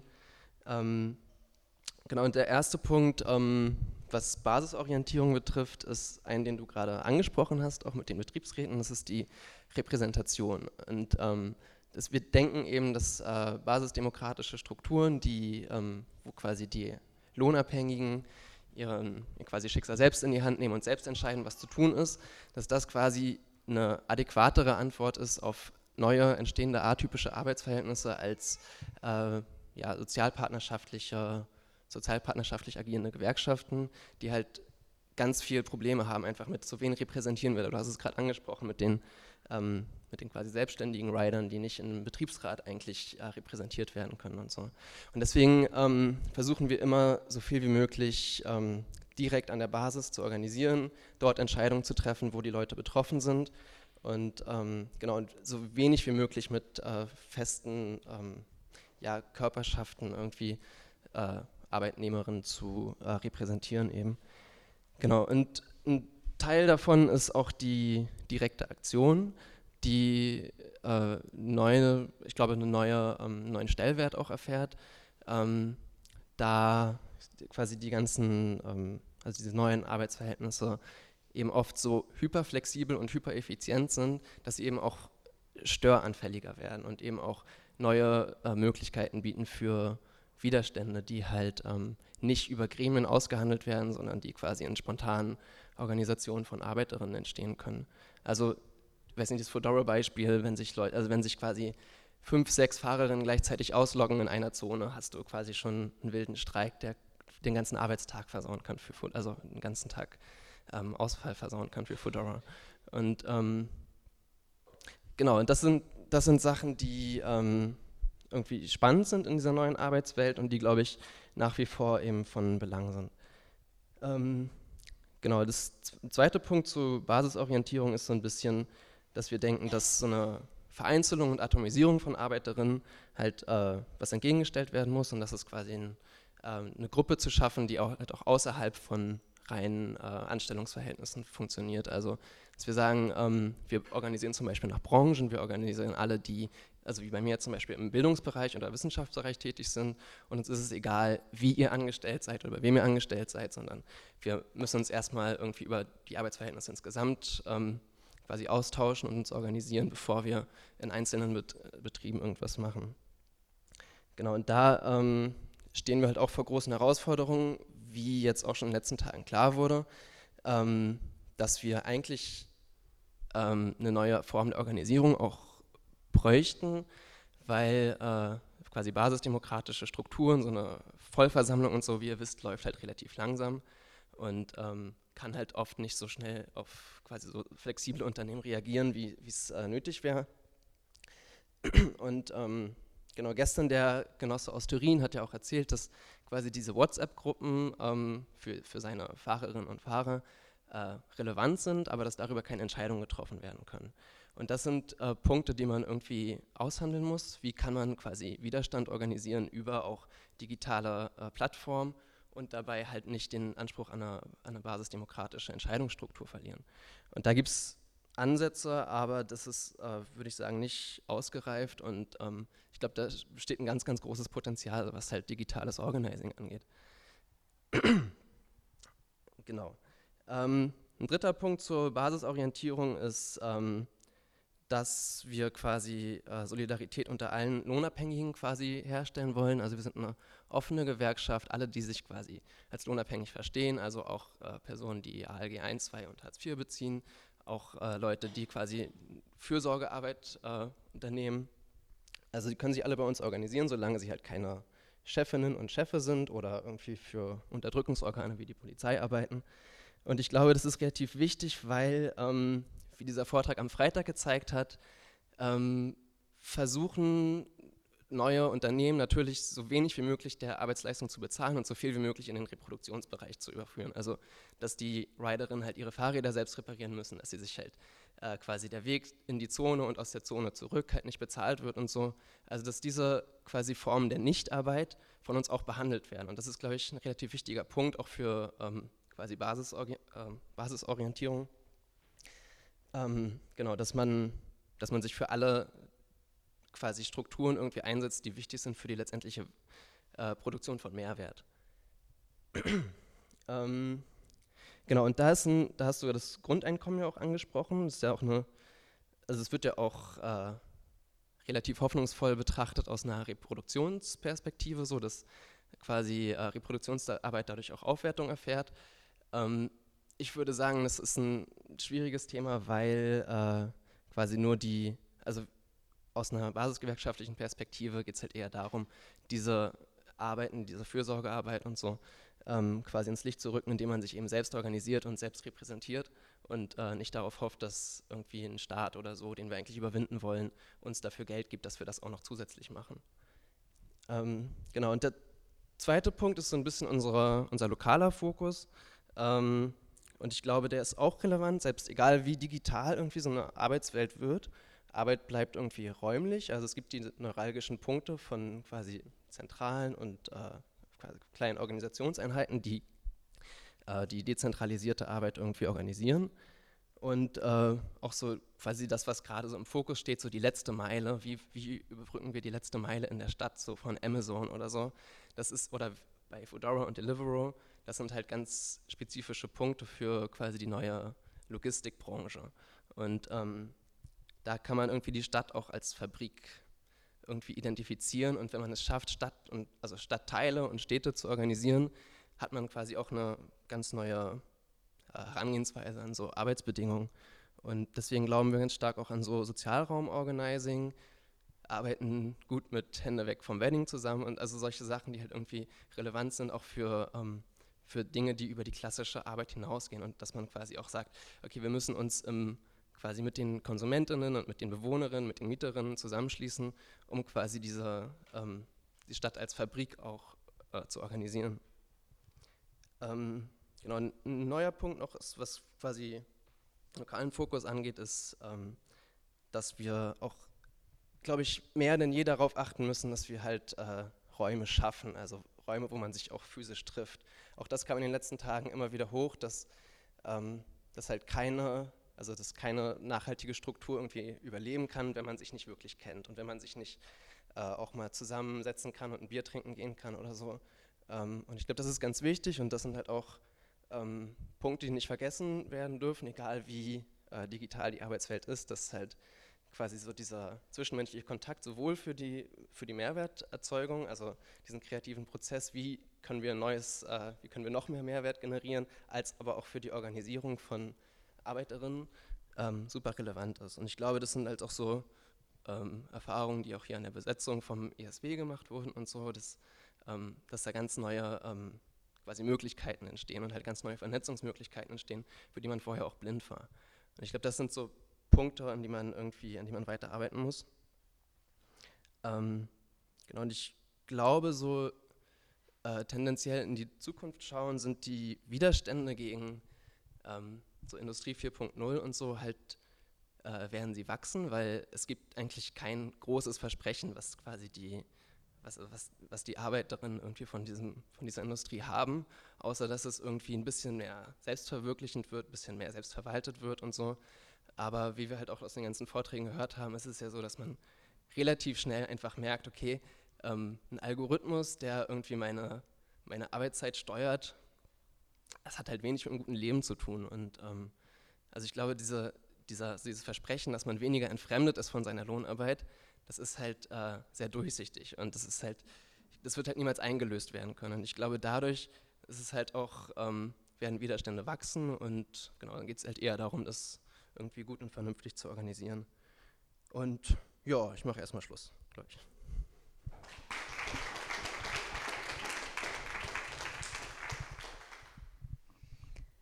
Ähm, ja, jetzt haben wir echt sehr viele Sachen auf dem Tisch. Ich bin jetzt auch so ein bisschen.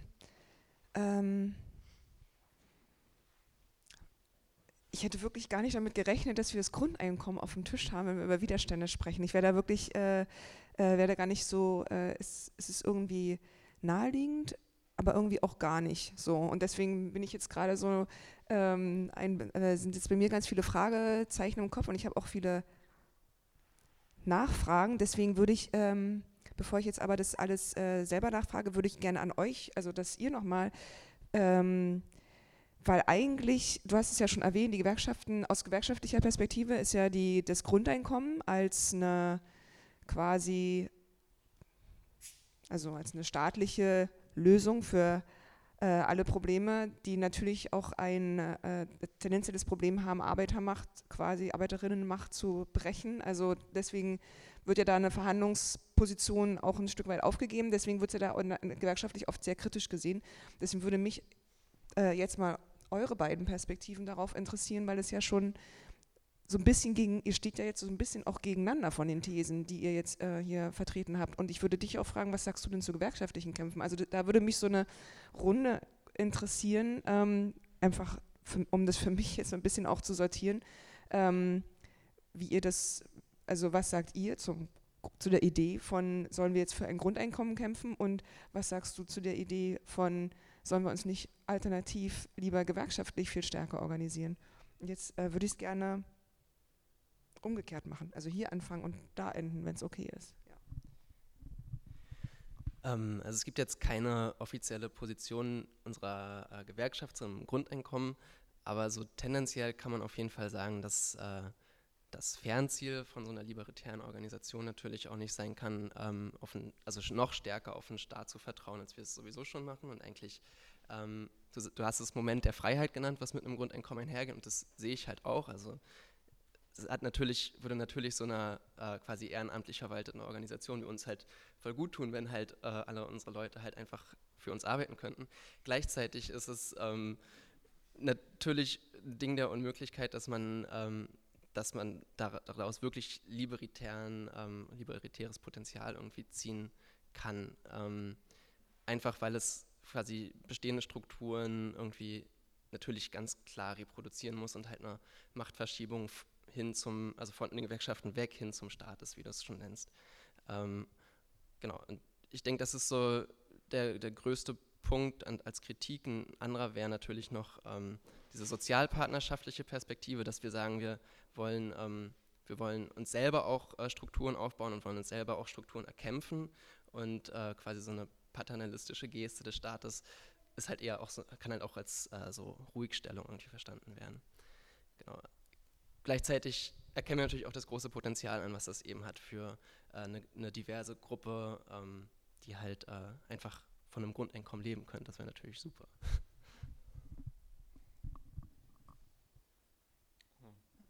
Also ich glaube, es ist jetzt eh schon alles gesagt und ich kann jetzt da keine, also basierend auf, auf meinen empirischen Erfahrungen kann ich da jetzt keine qualifizierte Meinung zum bedingungslosen Grundeinkommen geben. Also es war ja kein Thema.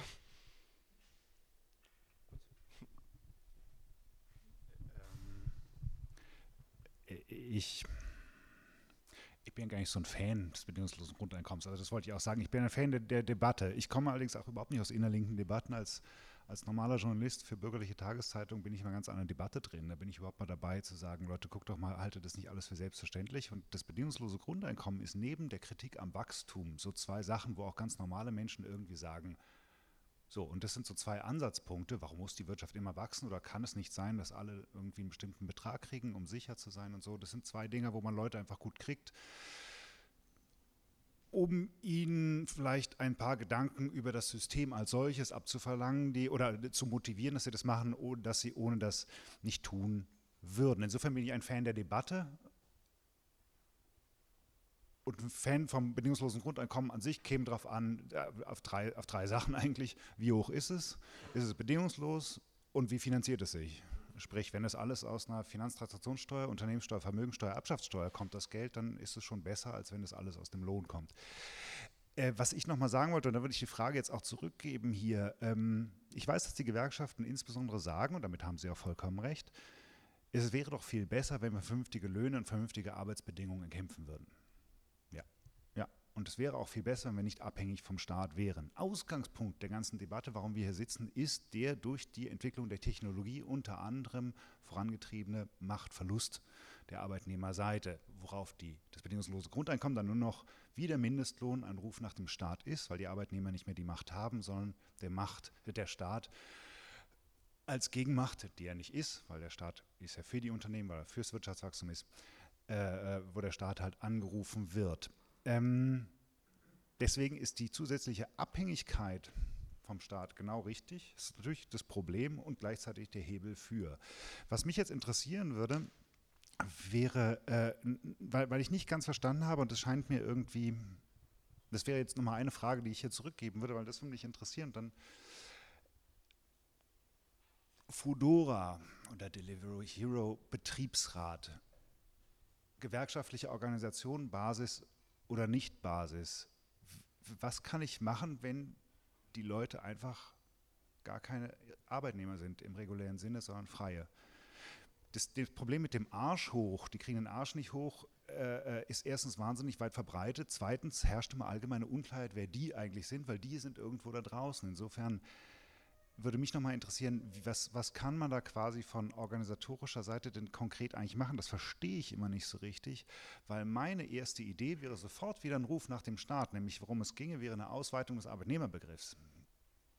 So, dass der Betriebsrat nicht mehr nur für die, sondern dass der für quasi für das ganze Umfeld, für alle, die da beschäftigt werden. Aber das wäre wieder Staat, aber mir fällt mir dazu auch erstmal nicht ein was mir auch eine Frage aufkommen würde, wäre, äh, wieso, wieso kleine Basisgewerkschaften? Ich würde immer denken, besser große, weil die noch, weil es ja auch geht, darum geht, Druck zu organisieren. Und dieser Druck muss irgendwie aus anderen Sphären kommen, außer, nicht aus der Sphäre, wo man gerade Widerstand organisieren will, aber wo man gerade vor dem Problem steht, dass es nicht geht. So, das wäre meine Frage an die Gewerkschaften.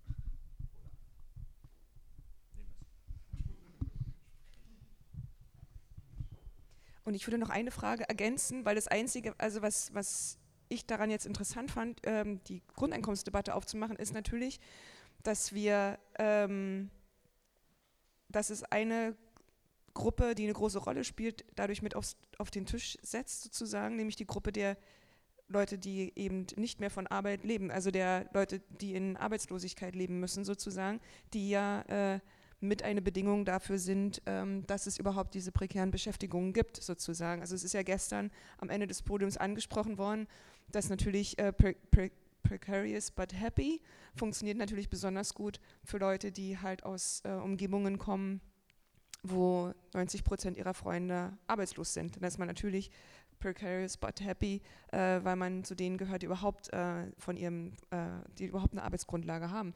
Ähm, deswegen ähm, diese, diese Angst äh, oder diese, diese Drohung, das ist jetzt, womit du eingeführt hast, die steht ja damit in Zusammenhang und das ist ja genau auch ähm, äh, Teil der Frage, wie geht quasi gewerkschaftliche Organisierung mit der Reservearmee um? Ja, spannende Frage. Ähm, und als erstes würde ich vielleicht äh, darauf eingehen, dass du meintest, ja, lieber keine kleinen Basisgewerkschaften als große, stimme ich dir voll zu. Es wäre auch ganz toll, wenn, wenn äh, genau, also wenn, wenn sich, und damit sprechen wir halt auch das Problem an, dass man, ähm, dass wir sagen, ähm, wir wollen nicht, wir wollen keine reine Arbeitnehmergewerkschaft sein, sondern wir wollen quasi eine Gewerkschaft sein für alle Leute, die sich irgendwie als lohnabhängig verstehen und eben ähm, ähm, genau, und da kommt auch der, der Punkt mit der Reservearmee irgendwie ins Spiel. Auch die gilt es natürlich zu organisieren. Und ähm, genauso gilt es auch, zu, also Selbstständige zuallererst in der Gewerkschaft zu organisieren, bevor wir, also bevor sie quasi im ähm, Betrieb irgendwie so eine untergeordnete Rolle spielen, von wegen, ja, wir repräsentieren euch nicht, ihr habt sowieso keine Stimme. Sondern es geht halt, also die Macht, meiner Meinung nach, sollte quasi aus einer, aus einer kollektiven ähm, Gewerkschaftsarbeit kommen, die quasi ähm, Unternehmen und Staat so weit unter Druck setzt, dass sie handeln müssen und nicht quasi ähm, irgendwie schon mit juristischen Mitteln irgendwie versuchen, dagegen anzukämpfen, was sowieso nicht mehr aufzuhalten ist auf, auf einer staatlichen Ebene, sondern quasi, dass wir ähm, quasi eine Gegenmacht sozusagen aufbauen, die, ähm, die quasi, an denen quasi nicht mehr vorbei regiert und vorbei gehandelt werden kann. Und ähm, das meine ich halt auch mit so ich, ich ziele eher aufs Stadtteil ab als auf quasi eine, eine staatliche Organisation. Und wenn wir sagen, wir schaffen es in einem, in einem Stadtteil auch nur, ähm, in, weiß nicht, einen signifikanten Anteil der Leute für so eine Idee zu begeistern ähm, und äh, können, damit, können damit quasi neue, ähm, neue Arbeitsformen für, für Unternehmen diktieren, die da irgendwie aktiv sein wollen. Und das wäre das wär für mich halt eher ein Schritt in eine richtige Richtung, als wenn wir weiterhin irgendwie hoffen, dass irgendwie eine GroKo oder so halt äh, dann eine neue Begriffsdefinition von Arbeitnehmer irgendwie schafft, was glaube ich nicht so schnell passieren wird. Und ähm, genau, das wäre so der Punkt von mir. Gab es noch eine Frage, die, du, die ich vergessen habe? Und äh, würdest du sagen, die Garage, die geschlossen wurde, ne? wenn die jetzt vom, von der FAU, vom Stadtteil betrieben worden wäre, sozusagen, mein, also hätte, würde das einen Unterschied machen? Würde das angenommen werden? Würde das so eine betriebliche Arbeit voranbringen? Also gerade für die Frage der vier Fünftel, die nicht angestellt sind? Also ähm, auf jeden Fall. Also die Schließung der Garage, überhaupt, dass es diese Garage gab, ist ja ein Grund, warum sich eine Gruppe konstituieren konnte. Wir haben das gestern gehört, die Erfahrung aus Turin, aus Barcelona und ähm, aus, aus äh, Milano, dass es dieses, dass Leute miteinander zusammenkommen müssen, damit etwas passiert. Und ich äh, auch mit Hinblick auf dieses Beispiel von äh, Kopenhagen, diesem äh, Coworking Space, der von der Gewerkschaft betrieben wird, äh, ich glaube schon, dass das, dass das sicher eine sinnvolle, sinnvolle ähm, Art und ein, ein, ein, ein, sinnvoller Zugang ist, eine, eine Community ähm, zu bilden und vor allem zu reproduzieren, weil das ist auch ein Problem durch diese Fluktuation ähm, sich Arbeiterinnen immer wieder äh, an neue Arbeitsverhältnisse gewöhnen. Ähm, das heißt, äh, die neuen Fedora-Rider, die jetzt eingestellt werden, kennen diese Garage gar nicht mehr. Die wissen gar nicht mehr von den Vorteilen. Das heißt, man muss es immer wieder einlernen, was ein Standard war, was ein Standard sein kann. Und ähm, was mir jetzt noch wichtig ist, ist auf, auf diesen äh, Vorschlag, nämlich äh, Beschäftigtenbegriff. Ähm, wir wissen es, es gibt äh, arbeitsrechtliche Gutachten, dass diese freien Dienstnehmerinnen per se Angestellte sind, weil gewisse Bedingungen auf sie zutreffen. Die Frage ist nur, wann äh, äh, schlägt sich das rechtlich nieder? Ähm, wir sehen es bei Fudora Wien, dass sie neue Verträge machen. Niemand weiß, was in den Verträgen ist. Es könnte sein, dass alle Leute angestellt sind, weil sie merken, hm, die Luft wird dünn. Sie müssen langsam schauen, dass es aus diesem rechtlichen Graubereich kommt, äh, weil das zu Recht auch skandalisiert wird, ähm, wie, wie Kosten da gespart werden. Was mir jetzt noch einfällt, ist ähm, Concept of the Employer. Das ist ein, ein Buch von Jeremiah Prussell äh, aus 2015. Und er macht den Vorschlag, ohne jetzt genau auf dieses Buch einzugehen, aber weg von diesem Beschäftigtenbegriff hinzugehen und sich zu schauen, okay, wann ist jemand ein Employer? Äh, welche Aspekte müssen zutreffen, dass man sagt, äh, du, äh, du stellst an, äh, du hast Verfügungsgewalt ähm, über, über Arbeitskräfte und deswegen sind die und die und die Pflichten verbunden. Vielleicht ist das auch irgendwie eine, eine sinnvolle Perspektive, damit wir rauskommen aus diesen ständigen rechtlichen Lücken, die irgendwie argumentiert sind und irgendwie mit dem Arbeitsrecht eh d'accord gehen, aber irgendwie auch wieder nicht. Und dann müssen irgendwelche Sozialwissenschaftlerinnen sich das anschauen und darauf hinweisen und so weiter. Also dieser ewige, äh, dieses ewige Hide and Seek. Ähm. Ähm, ich würde eigentlich jetzt ähm, ich hätte eigentlich noch ganz viele Sachen, über die ich gerne reden wollen würde. Ich will es kurz nur erwähnen, es ist das Stichwort Zeit gefallen. Also du hattest es gesagt, ähm, dass ganz oft unsere Organisierungsformen zu langsam sind. Vollver Vollversammlung braucht so viel Zeit, hattest du als Stichwort gesagt. Und ähm, dabei ist mir eingefallen, was mir gestern eingefallen ist, äh, dass das Thema Zeit ist halt für diese ganzen äh, diese, in dieser ganzen Frage von Digitalisierung und von diesen neueren Unternehmen natürlich ein total großer Faktor. Und zwar nicht nur in dem Sinne, dass man effizienter und schneller Arbeitsprozesse organisiert, sondern auch in dem Sinne, also im US-amerikanischen Bereich wird auch manchmal der Begriff Runaway Capitalism benannt, ähm, dass man quasi ähm, ganz viel, also wenn man etwas ähm, undemokratisch gestalten will, dann muss man es nur beschleunigen sozusagen. Ne? Also Zeit ist in totalem Widerspruch zu einem demokratischen, solidarischen Miteinander, also dieser, diese, diese Speed sozusagen. Also zu sagen, ähm, wir nehmen uns bewusst die Zeit für die Vollver also wir versuchen da irgendwie Bremsen reinzutun, ist ja auch eine, eine, eine Antwort also auf, auf, dieses, auf dieses dieses Problem der Zeit sozusagen. Ne? Oder andersherum, Regulierung braucht langsam, Organisierungs, also alle brauchen Zeit und alle, die halt da Beschleunigung reinbringen, ähm, haben tendenziell einen strukturellen Vorteil. Und da kommen wir jetzt wieder zu, der, zu dem Raum, zu den, zu den Körpern, die sich treffen können sozusagen. Die ursprüngliche Bedeutung einer Kantine in jedem Arbeitsprozess ist die gleiche von der Garage. Und ähm, da kommt mir ein zweiter Gedanke, der, den ich so ein bisschen frappierend finde. Äh, so vor ungefähr 10, 15 Jahren gab es die Intermittents in Frankreich, die äh, damals sich aus ihrer Scheinselbstständigkeit organisiert haben. Also es gibt diese ganze Prekarisierung ist ja jetzt nicht mit der digitalen Agenda vom Himmel gefallen sozusagen. Das, das, läuft ja alles schon eine ganze Weile. Und mir fällt so ein bisschen auf, dass es wenig Bezugnahmen auf die, äh, auf die gelaufenen Erfahrungen äh, gibt. Und da fragt sie, also so zum Beispiel, es gab in Berlin, das ist jetzt auch schon, weil ich dich gerade sehe, fällt es mir auch nochmal so ein, diese ganze Bewegung hin zu so mehr sozialen Zentren, also die nochmal stadträumlich viel mehr in den Mittelpunkt zu stellen. Ähm, da, da, ist jetzt eigentlich eher so ein bisschen meine Frage an euch alle, an uns alle. Ähm, wo sind die Bezugnahmen geworden zu diesen ganzen, aus dieser quasi ersten Phase der Prekarisierung, also aus diesen ganzen Bewegungen, die im Prinzip ja das Gleiche gesagt haben, was wir jetzt sagen, Stadtteilzentren, gemeinsam essen, gemeinsam ins Gespräch kommen, äh, Community Organizing, ähm, warum gibt es da, also ist, spielt das für euch eine Rolle, ist das relevant oder gibt es die Bezugspunkte real nicht, weil das noch niemand von gehört hat, weil der wissenschaftliche Fachbereich äh, Community Organizing fehlt oder so, keine Ahnung. Also es ist für mich eigentlich so ein bisschen gerade so eine frappierende Frage, wo die Erfahrungen, die, die, die, wo die Referenzpunkte sind sozusagen. An alle.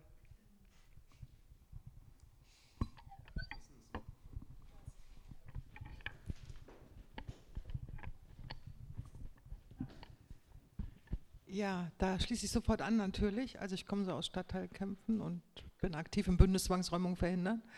Ähm, da trifft ja vieles zu, was du zur direkten Aktion gesagt hast. Ähm, ich finde die Debatte über Grundeinkommen völlig nebensächlich, weil du hast das ganz schön erzählt mit, wäre ja eigentlich schön wenn unser Überleben durch ein Grundeinkommen äh, die Möglichkeit gäbe, wirklich zu kämpfen. Also die Frage, wo emanzipatorische Chancen liegen, äh, ne, das kann vielfältig sein. Ich glaube, das ist auf alle Fälle ein Ergebnis, dass die Ausdifferenzierung von Kämpfen nicht mehr läuft an dem Punkt, was sollen wir zuerst machen, sondern wie kommt das zusammen. Meine Frage ist aber, ähm, ne, es gibt so ein schönes Zitat von Marx, der Kapitalismus schafft im Permanenz die Bedingungen seiner eigenen Überwindung. So, die Digitalisierung, Kenia zum Beispiel, ne, kennt ihr bestimmt, Digitalisierung in Kenia hat viele Chancen für die Leute dort gemacht, natürlich immer unter dem Aspekt von Kommerz. Und jetzt kommt meine Frage, ich glaube, ich war auch in dem Workshop Plattformökonomie in Hamburg gerade bei dem Alternativgipfel, da war auch jemand von euch da. Ähm, die, ich frage mich, ob nicht die sozusagen gewerkschaftlichen Kämpfe so ein bisschen out sind, ganz im Sinne von Stadt, Stadtteil als Fabrik. Saskia Sassen sagt, nur 40 Prozent werden in Zukunft noch hier wohnen. Also müssen wir uns beeilen mit den Kämpfen, sonst sind wir sozialräumlich völlig out. Ähm, und für mich ist eher die Frage, äh, warum kann diese Anorganisierung über mit dem gesellschaftlichen und politischen Hintergrund nicht dazu führen, die Digitalisierung selbst zu nutzen und zum Beispiel Kollektive aufzumachen, die eben Zeit haben im Plenum, weil sie ähm, äh, selbst organisiert sind. Warum äh, ist es nicht mit Hilfe der gerade Möglichkeiten der Digitalisierung, ähm, kann man nicht in der Lage sein zu sagen, alle, die unzufrieden sind, wir organisieren uns in Kollektiven? Also erstens, ne, warum ist es so schwer? Fokussiert sich da jeder noch so auf seinen Bereich und äh, streitet eher um Grundeinkommen, als so etwas Einfaches zu machen. Und das Zweite, was haltet ihr von dem Begriff Commons?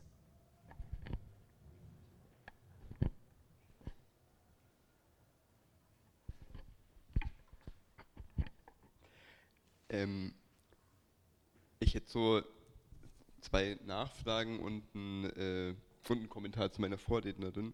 Ähm, das kann ich auch ganz schnell machen. Also so ganz einfach mit Kollektiv, also ich meine, unterstelle ich dir jetzt nicht, dass du da irgendwie naiv bist und so, aber dass ein Kollektiv irgendwas mit Zeit fürs Plenum haben zu tun hat, glaube ich nicht. Also es hat vor allem was mit Selbstausbeutung auch zu tun, ganz oft, weil man ja von außen auch unter Druck steht, so, solange die Schweine außenrum noch kapitalistisch und dadurch leider auch oft effizienter arbeiten irgendwie. Also man muss ja trotzdem konkurrenzfähig sein, das äh, bekomme ich immer wieder von ganz vielen Leuten um mich herum mit, die irgendwelche Kollektive gründen und sich da wirklich krass aufarbeiten und so.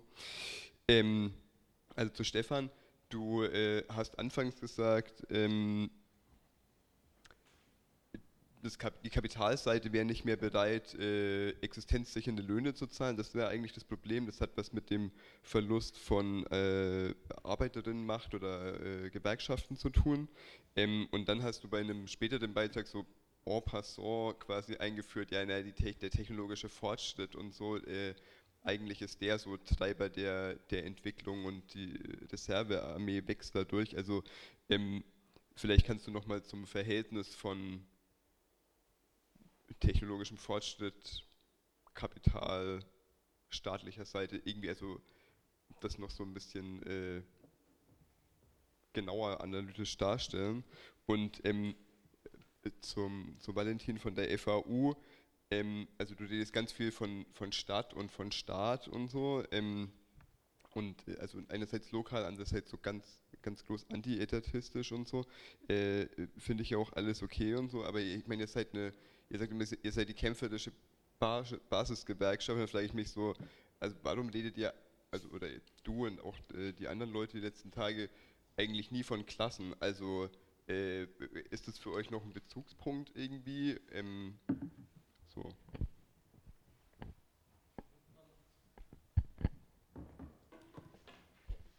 Ich hätte ähm, erstmal eine Frage an Benjamin. Ähm, darauf bist du gar nicht so richtig eingegangen. Wie hat denn das Unternehmen darauf reagiert, dass ein Betriebsrat gegründet wurde? Und ähm, da war auch einmal noch dieses eine ähm, Einblenden von so einem Kommentar, dass wir hier alle hinter dieser Philosophie stehen.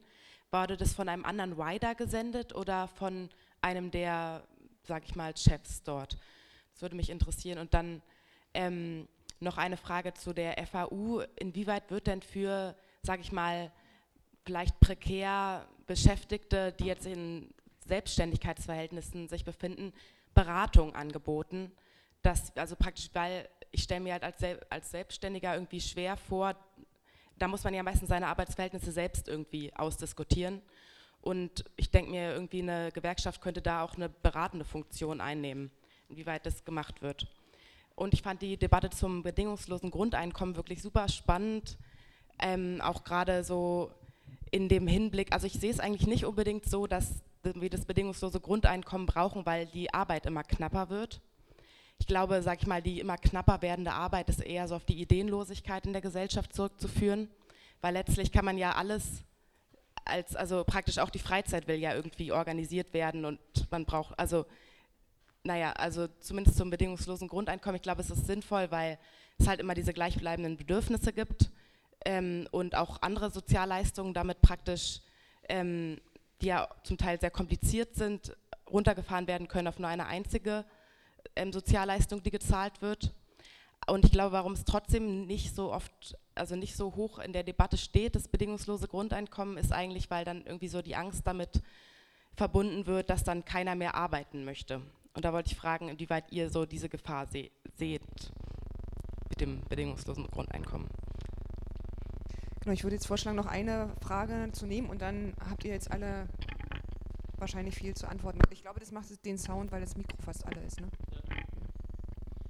Ja, ähm, zunächst einmal vielen Dank. Ähm, war alles äh, wirklich sehr spannend. Von mir jetzt so ein ähm, Gedanken zu der Gemengelage Angestellte, freie Arbeitslose, die du ja auch ein bisschen aufgemacht hast, sozusagen in einer Hierarchie und zum Teil verbunden mit der Diskussion mit den Gewerkschaften und zum Teil verbunden mit der Diskussion zu bedingungslosen Grundeinkommen. Ähm, was, was mir so durch den Kopf geht, ist natürlich, dass äh, diese Fragmentierung, die man hat in den, in den Figuren und in den unterschiedlichen Verhältnissen, zu denen diese Figuren zu einem Unternehmen stehen oder auch nicht, im Fall der Arbeitslosen, sie stehen ja stehen in gar keinem Verhältnis, ähm, macht es für die, Gewerkschaften, für die Gewerkschaften schwierig, weil die Forderungen ja anders sind. Wenn ich äh, richtig angestellt bin, habe ich die Forderung auf mehr Lohn. Wenn ich nicht richtig angestellt bin, habe ich erstmal die Forderung nach einem normalen Arbeitsverhältnis. Und wenn ich arbeitslos bin, habe ich erstmal die Forderung vielleicht eine Arbeit ähm, zu kriegen. Das macht ja die Arbeit der Gewerkschaften so schwierig, weil man muss in dem Moment, wo man sich in, in dieses Feld begibt und sagt, äh,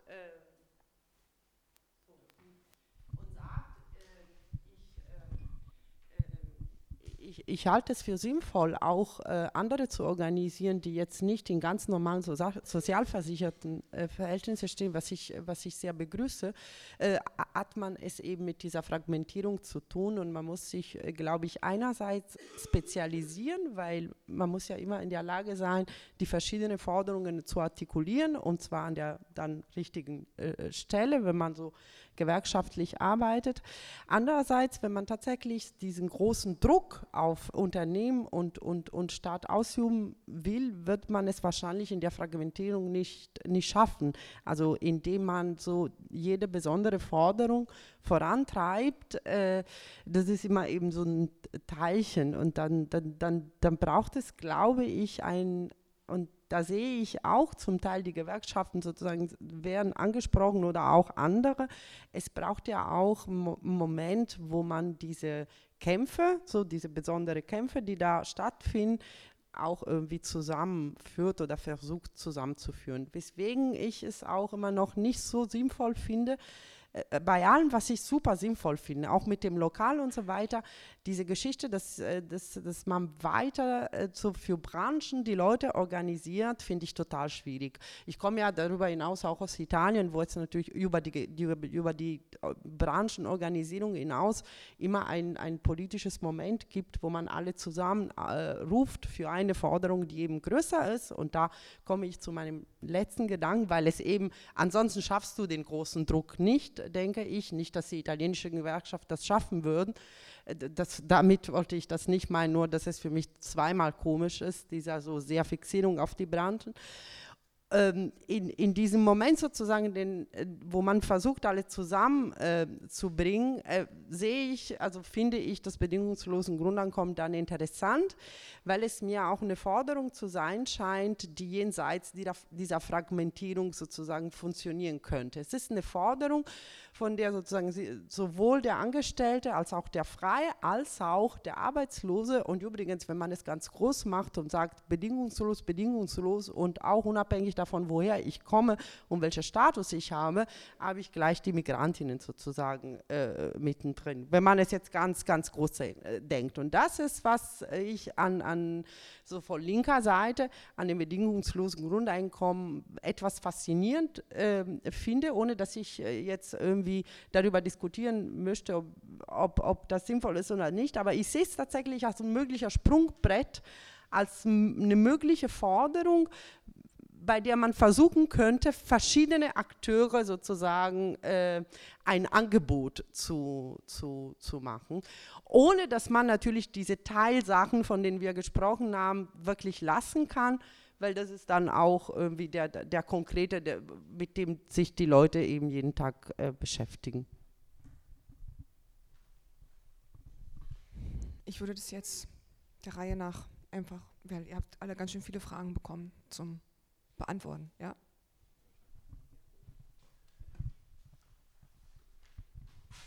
Ähm, auch, zu dem, weil du ja vorhin gesagt hast, äh, Nebensache bedingungslosen Grundeinkommen. Ja, einerseits stimmt das natürlich, aber jetzt hat es meine Vorrednerin schon gesagt, dass das wäre auch meine Idee. Weil du hast ja gefragt, kann man die Digitalisierung, die, die Technik nicht auch für Widerstand nutzen?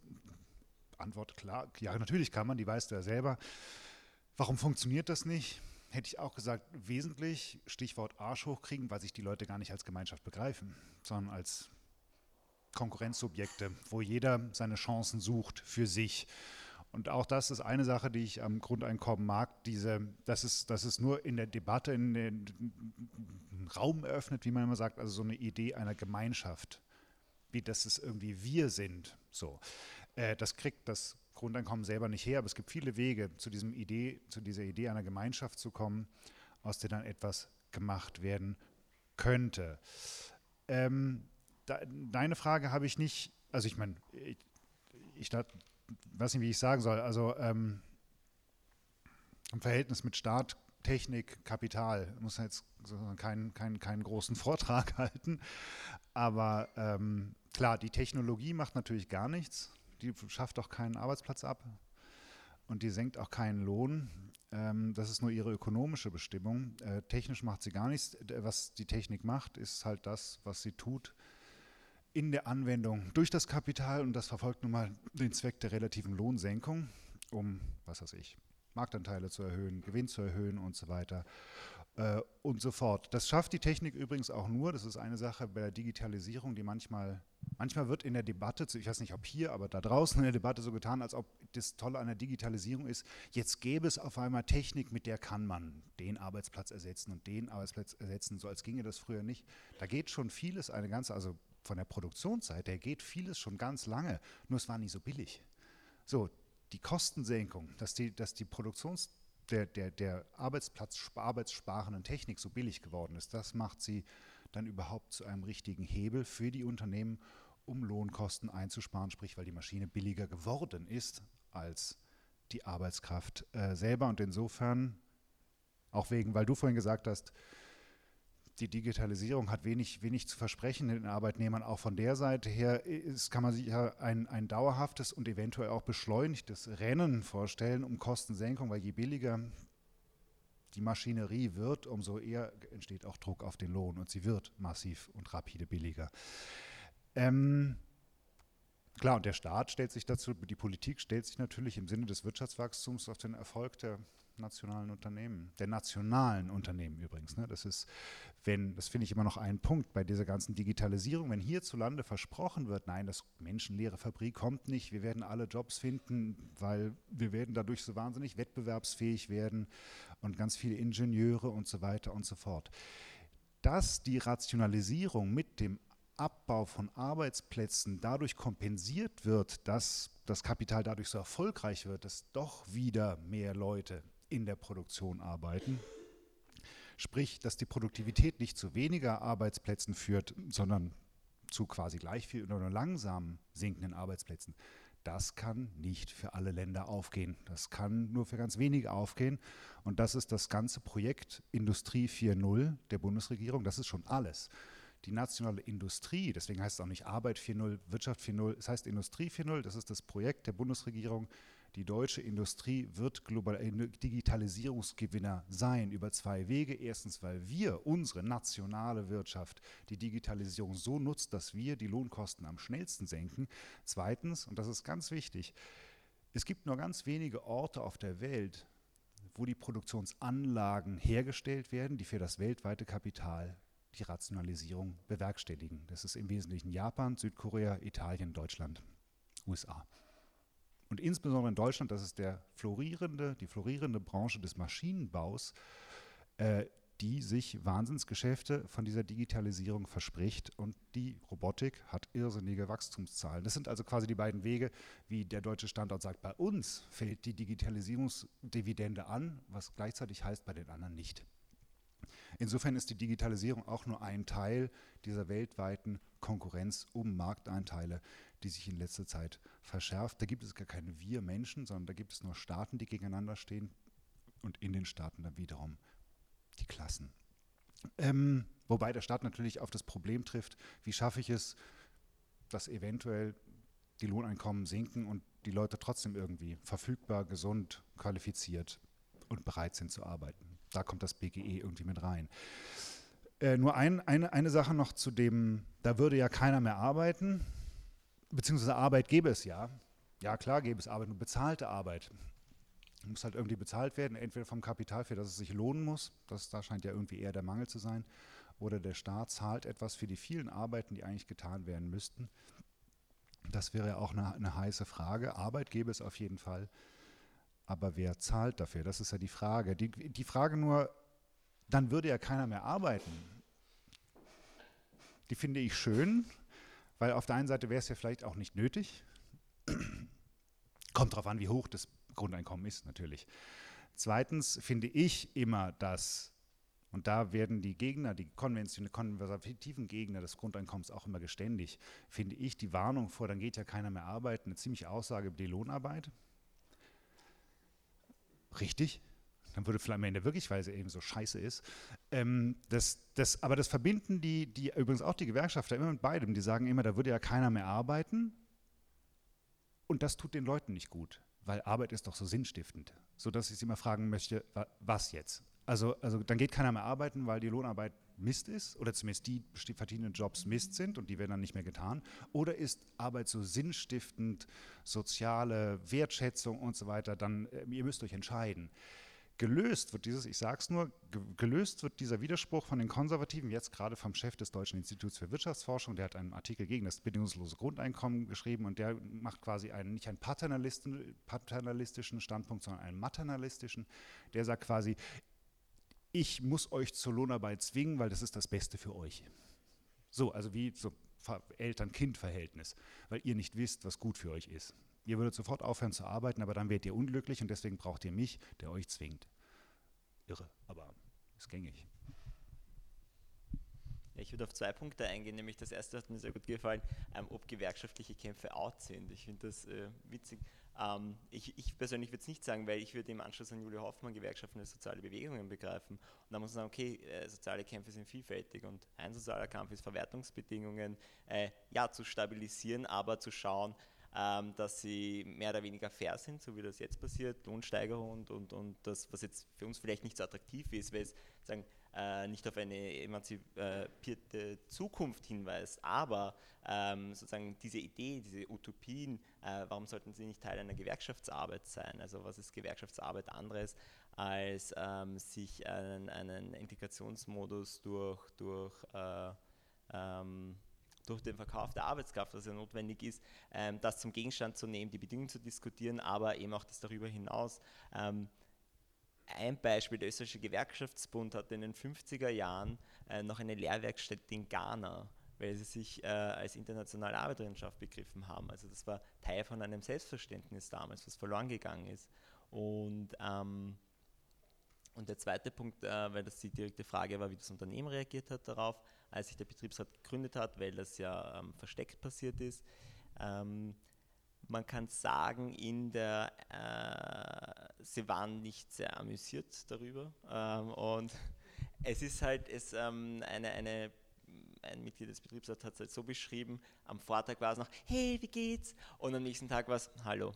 Aber es äh, wurde auch nicht aktiv verhindert. Und bei dieser konstituierenden Sitzung, wo ich vorhin diese Ankündigung an die Wand geworfen habe, äh, war der Manager und der Rider Manager auch dabei bei der Gewerkschaft, weil das für alle Angestellten offen war. Ähm, und haben sich das angehört. Warum jetzt aber auch keine ähm, Schritte dagegen äh, ähm, von Seiten des Managements äh, bemüht wurden, war sicher, hat auch sicher damit zu tun gehabt, dass diese Gruppe an einem kleinen Manifest gearbeitet hat.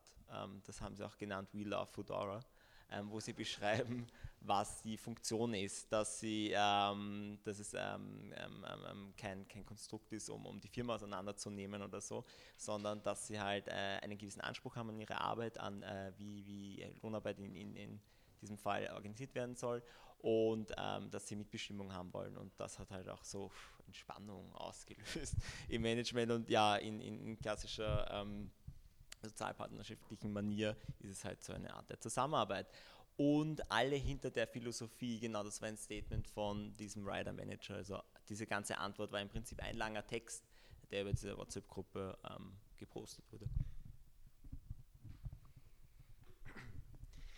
Ähm, ich glaube, ich würde mal mit dir anfangen und der äh, Frage nach der Klasse, warum ich nicht über Klasse geredet habe. Das war eigentlich auch gar nicht so dolle meine Absicht, aber diese äh, Grundeinkommensdebatte da musste man irgendwas zu Staat sagen und deswegen habe ich nochmal Stadt dagegen gestellt, einfach nur aus einer bildlichen Perspektive, weil ähm, Klasse natürlich auch ein sehr fluider und auch teilweise entleerter Begriff ist und auch nach so mehreren Dekaden krasser Individualisierung und Distinktion unter Arbeitnehmerinnen äh, verstehen sich halt ganz, ganz viele einfach nicht als Teil der Arbeiterinnenklasse.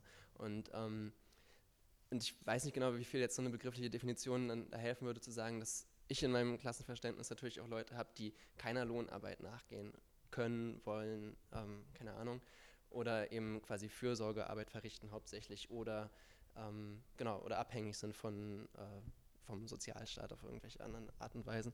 Und ähm, genau, das Ziel ist, nicht, ich habe jetzt den Stadtteil bemüht, einfach weil das irgendwie für mich ein bisschen bildlicher ist, um zu sagen, so was ist denn die Klasse für mich und, ähm, und nicht zu sagen, okay, das ist eine, hat nur was mit meinem, mit meinem Verhältnis zur Lohnarbeit zu tun, sondern ähm, das ist quasi alle, die quasi in einem Abhängigkeitsverhältnis stehen zu einem ähm, genau zu, zu, einem kapitalistischen System, was irgendwie Mehrwert schafft auf die eine oder andere Art und Weise. Und dazu gehören eben auch Mieterinnen und Mieter und ähm, ja, genau, eine ganze, ganze Bandbreite an Menschen.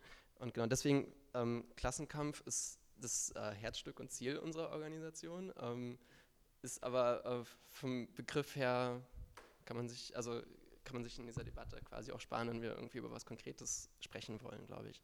Ähm, genau, und das geht ein bisschen einher mit dem, was du gerade angesprochen hast, mit der äh, Fragmentierung der, ähm, der quasi Arbeitnehmerinnen und der Arbeiterklasse, Arbeiterinnenklasse. Ähm, und wenn ich dich richtig verstanden habe, war ja auch so dein, dein Plädoyer ein bisschen dafür, ähm, wegzugehen von einer rein branchenspezifischen Organisation hin zu mehr auch sozialen Kämpfen, Kämpfen und das, diese Dinge zu verbinden. Ähm, ich glaube, auf, auf, lange Sicht würde ich dir da auch voll zustimmen, aber da wir im Hier und Jetzt leben und einfach nicht diese äh, Macht in dieser Arbeiterinnenklasse haben, ähm, dadurch quasi äh, Staaten und Nationen und äh, alles andere irgendwie in eine gewisse Richtung zu drängen, die wir für äh, lebenswert halten, ähm, denke ich, ähm, dass eben die Branchenorganisation nach wie vor einfach super wichtig ist, auch durch die Fragmentierung innerhalb von Branchen. Also wie wir es gerade die ganze Zeit diskutiert haben, wie quasi Scheinselbstständige ausgespielt werden gegen äh, regulär Angestellte, wie dann Midi- und Minijobber quasi ausgespielt werden gegen Scheinselbstständige und, und diese ganze Geschichte. Deswegen denke ich, dass es ähm, super relevant ist, auf den Arbeitsplatz zu gucken, auf äh, Wertschöpfungsketten zu gucken und entlang dieser Ketten ähm, Leute zu organisieren. Und ich glaube, das ist ähm, auch immer wieder erfolgreich, wenn man sich äh, Kollektivbetriebe anguckt, wie, wie sie es schaffen, halt ähm, quasi innerhalb von Branchen mit anderen Kollektivbetrieben zusammenzuarbeiten. Ähm, genau, da gibt es auch gerade ein ganz spannendes Projekt, das heißt äh, Union Coop, also gewerkschaftlich organisierte Kollektivbetriebe, die genau das versuchen. Also die halt, ähm, die halt versuchen, ähm, genau, über verschiedene Kollektive, die gewerkschaftlich organisiert sind, äh, Branchen auch äh, quasi nachhaltig zu, zu beeinflussen und andere ähm, also quasi andere Modelle des Arbeitens dem entgegenzustellen. Also ohne Chef, ohne äh, großartig konzentriertes Eigentum, sondern halt mit einer quasi Arbeiterin-Mitbestimmung und sowas alles. Und ich glaube, das ist ähm, ganz wichtig, dass man da anfängt, wo eben die, wo eben die Problemlagen sind. Und das sind halt, ähm, sind halt gerade ganz, ganz zentral unsere ähm, genau, Arbeitsformen. Und ich denke, dass wir dass man davon nicht gleich abrücken kann und sagt, okay, alles ist eins und wir sind alle unterdrückt und deswegen müssen wir jetzt alle kämpfen, so, sondern ich glaube, es geht auch um Hier und Jetzt, geht es auch erstmal darum, ähm, zu, also relativ spezifisch zu gucken, was sind die Problemlagen, was können wir ändern und deswegen sind Branchen meiner Meinung nach nach wie vor wichtig. Ähm, genau, auch, ähm, du hattest auch das äh, Selbstständigenproblem nochmal angesprochen oder Problem. Ähm, das hängt damit natürlich zusammen, diese ganz äh, verschiedenen Status an, an, Leuten, die quasi für einen Betrieb arbeiten können. Ähm, und wir haben, ähm, wir machen relativ viel selbstständige Beratung, haben auch gerade eine Broschüre rausgegeben zu quasi, wie man auch äh, Honorare einfach einträgt, weil das ist halt so ein typisches Problem für Selbstständige, die halt einfach Honorare verspätet oder gar nicht bezahlt kriegen. Also ganz praktisch, so wie komme ich an mein Geld. Und ähm, das ist aber quasi so ein bisschen diese äh, Feuerlöscherpolitik und eigentlich wollen wir natürlich auch darauf hinaus, auch Selbstständige untereinander zu organisieren und gerade in spezifischen Branchen zu organisieren, dass sie halt auch äh, Arbeitgeber, die halt großen, die halt einfach äh, angewiesen sind auf die quasi abrufbare Arbeit von Selbstständigen, unter Druck setzen zu können und halt auch äh, quasi da ähm, genau gewisse Punkte durchsetzen zu können. Ähm, genau, äh, was gibt es noch so? Du hattest das mit den äh, quasi wäre eine Frage zu der ähm, des Arbeitskampf, dass gewerkschaftliche Organisierung ein bisschen out ist. Und das, äh, was war das nochmal?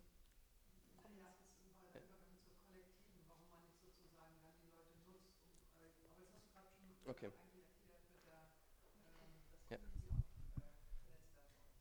Okay, gut. Ähm, dann wäre das ja so ein bisschen abgehandelt, aber die, diese Sache mit den Commons hast du noch angesprochen. Ne?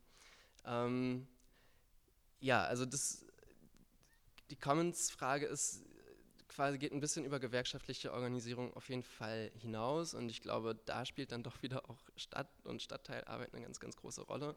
Und ähm, dann geht es natürlich nicht, nicht nur darum, sich quasi Commons wieder so zurückzuerobern quasi, sondern auch ganz klar die zu schaffen. Und ich glaube, dafür halte ich es ganz, ganz also für ganz zentral, eben diese gemeinsamen Räume zu schaffen, wo man gemeinsam auch überlegen kann, was man machen, wo man, wo man will man in der Zukunft hin, wie kommen wir dahin und äh, quasi gemeinsam auch Commons erst herzustellen und nicht immer nur und nicht quasi zu kämpfen auf quasi schon verlorenen Posten, dass man irgendwas wieder zurückkriegt, was man meinte, dass in der Vergangenheit besser war oder so. Ich glaube, das ist ein relativ zentraler Punkt, weswegen es sich immer lohnt, irgendwie Leute zusammen zu organisieren und halt in, genau. Jo. Ähm, Gab es noch was? Ich habe vorhin wegen, da geht ja keiner mehr arbeiten, den wichtigsten Punkt vor lauter Reden vergessen. Äh, dann gehen ja immer noch Leute arbeiten. Also gibt ja immer noch Arbeiten, die, die irgendwie getan werden. Bestimmte Arbeiten haben die Leute dann wahrscheinlich weniger Lust, wenn sie es nicht mehr müssen. Und dann wäre der, der, der Schluss daraus ganz einfach. Dann müssen die Tätigkeiten eben besser bezahlt werden, anstatt es umgekehrt so ist, dass die Tätigkeiten, die besonders schlecht sind, besonders wenig Geld verdienen. Es müsste einfach umgedreht sein. So könnte man das Problem ganz marktwirtschaftlich lösen.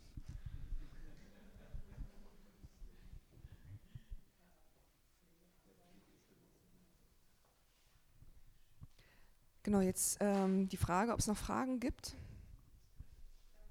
Würdest du.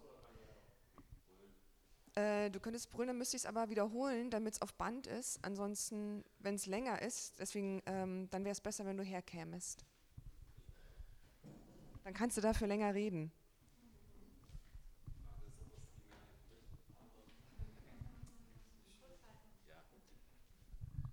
Ähm, okay, ich habe ähm, versucht, mich mit diesem Thema des äh, bedingungslosen Grundeinkommens auseinanderzusetzen. Deswegen geht meine Frage in erster Linie, aber nicht nur an Herrn Kaufmann. Ähm, und zwar komme ich halt aus ähm, einem, oder ich würde mit einem Ansatz beginnen, der hier einfach nicht vertreten würde. Das ist halt der der Postwachstumsgesellschaft, damit man schon mal weiß, wohin man sich, worauf man sich einstellt. Mein Problem damit ist einfach, ähm, wenn ich jetzt zwischen Wachstum und technologischer äh, und technologischem Standpunkt trenne, habe ich halt das Problem, wenn ich in einer Wachstumsgesellschaft ein ähm, bedingungsloses Grundeinkommen einführe, dass ich entweder eine Schröpfungskette bilde, die sich quasi immer mehr beschleunigt und ich halte es für sehr naiv dann, wie einige Autoren behaupten, dass sich dann der Kapitalismus irgendwann selbst aufhebt. kann man natürlich sehr gut diskutieren. Die andere Methode ist natürlich, dass wenn man innerhalb dieser Logik des Staates verweilt, dass ähm, und diese, diese Wachstumsproblematik quasi irgendwie schafft zu lösen, dass man dann Gefahr läuft, äh, den technologischen Stand zu verlieren, was ja selbst in der marxistischen Perspektive dann ähm, ja ein wesentlicher Faktor ist, dass wir den halt zumindest beibehalten. Ähm, und die Frage für mich ist, weil Sie ja ähm, schon oft genug gesagt haben, dass, Sie, dass es sehr, sehr viele Konzepte gibt, ob Sie da vielleicht welche kennen, die mich zum Nachdenken bringen.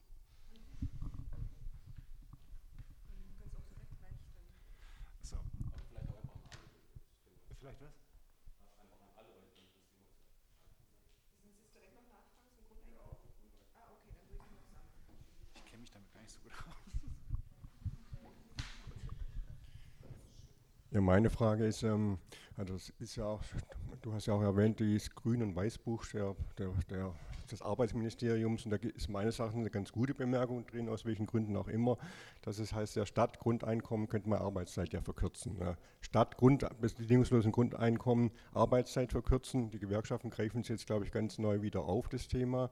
Und das halte ich eigentlich für viel sinnvoller, äh, statt zehn oder acht Stunden am Tag zu arbeiten, eben nur noch sechs, fünf oder vier Stunden. Dann wäre das gleichmäßig auf alle verteilt. Man hätte sämtliche Probleme gelöst, die das Grundeinkommen angeblich lösen soll, aber meiner Meinung nach nicht lösen kann, weil eben die wenigen, die noch arbeiten, die müssen es ja letzten Endes finanzieren. Ja, und, und da habe ich ja einen ziemlichen Machtunterschied in der Gesellschaft. Diejenigen, die noch arbeiten, ja, die das Ganze finanzieren und die anderen, die halt so almosenhaft dann von dem leben, was die einen noch erwirtschaften. Ich gehe jetzt bald in Rente, ich merke jetzt schon gefühlt, es ist ein Unterschied, ob ich ausgebeutet werde, da habe ich noch irgendeine Bedeutung, oder ob ich Rentner bin und hoffen muss, dass meine Kollegen da meine Rente sozusagen ordentlich verteidigen oder erwirtschaften.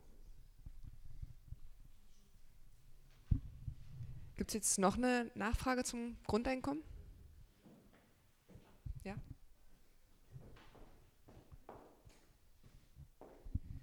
Ja, mich, das war jetzt gerade so eine typische Frage, die mich also immer ein bisschen wundert, denn wir leben doch nicht in einer Manufakturwelt, wo jetzt äh, wir von Person zu Person äh, transferieren, sondern diese äh, Möglichkeiten zu einem Grundeinkommen entstehen aus gewaltigen ähm, mehr werden, die der technische Fortschritt, die Produktion, Massenproduktion, technischer äh, Hightech-Produktion ermöglicht. Also das heißt, das sind solche Summen, die inzwischen äh, als globalisierte äh das Spekulationskapital alternativ in der Welt äh, umherfliegen und irgendwo angelegt werden müssen.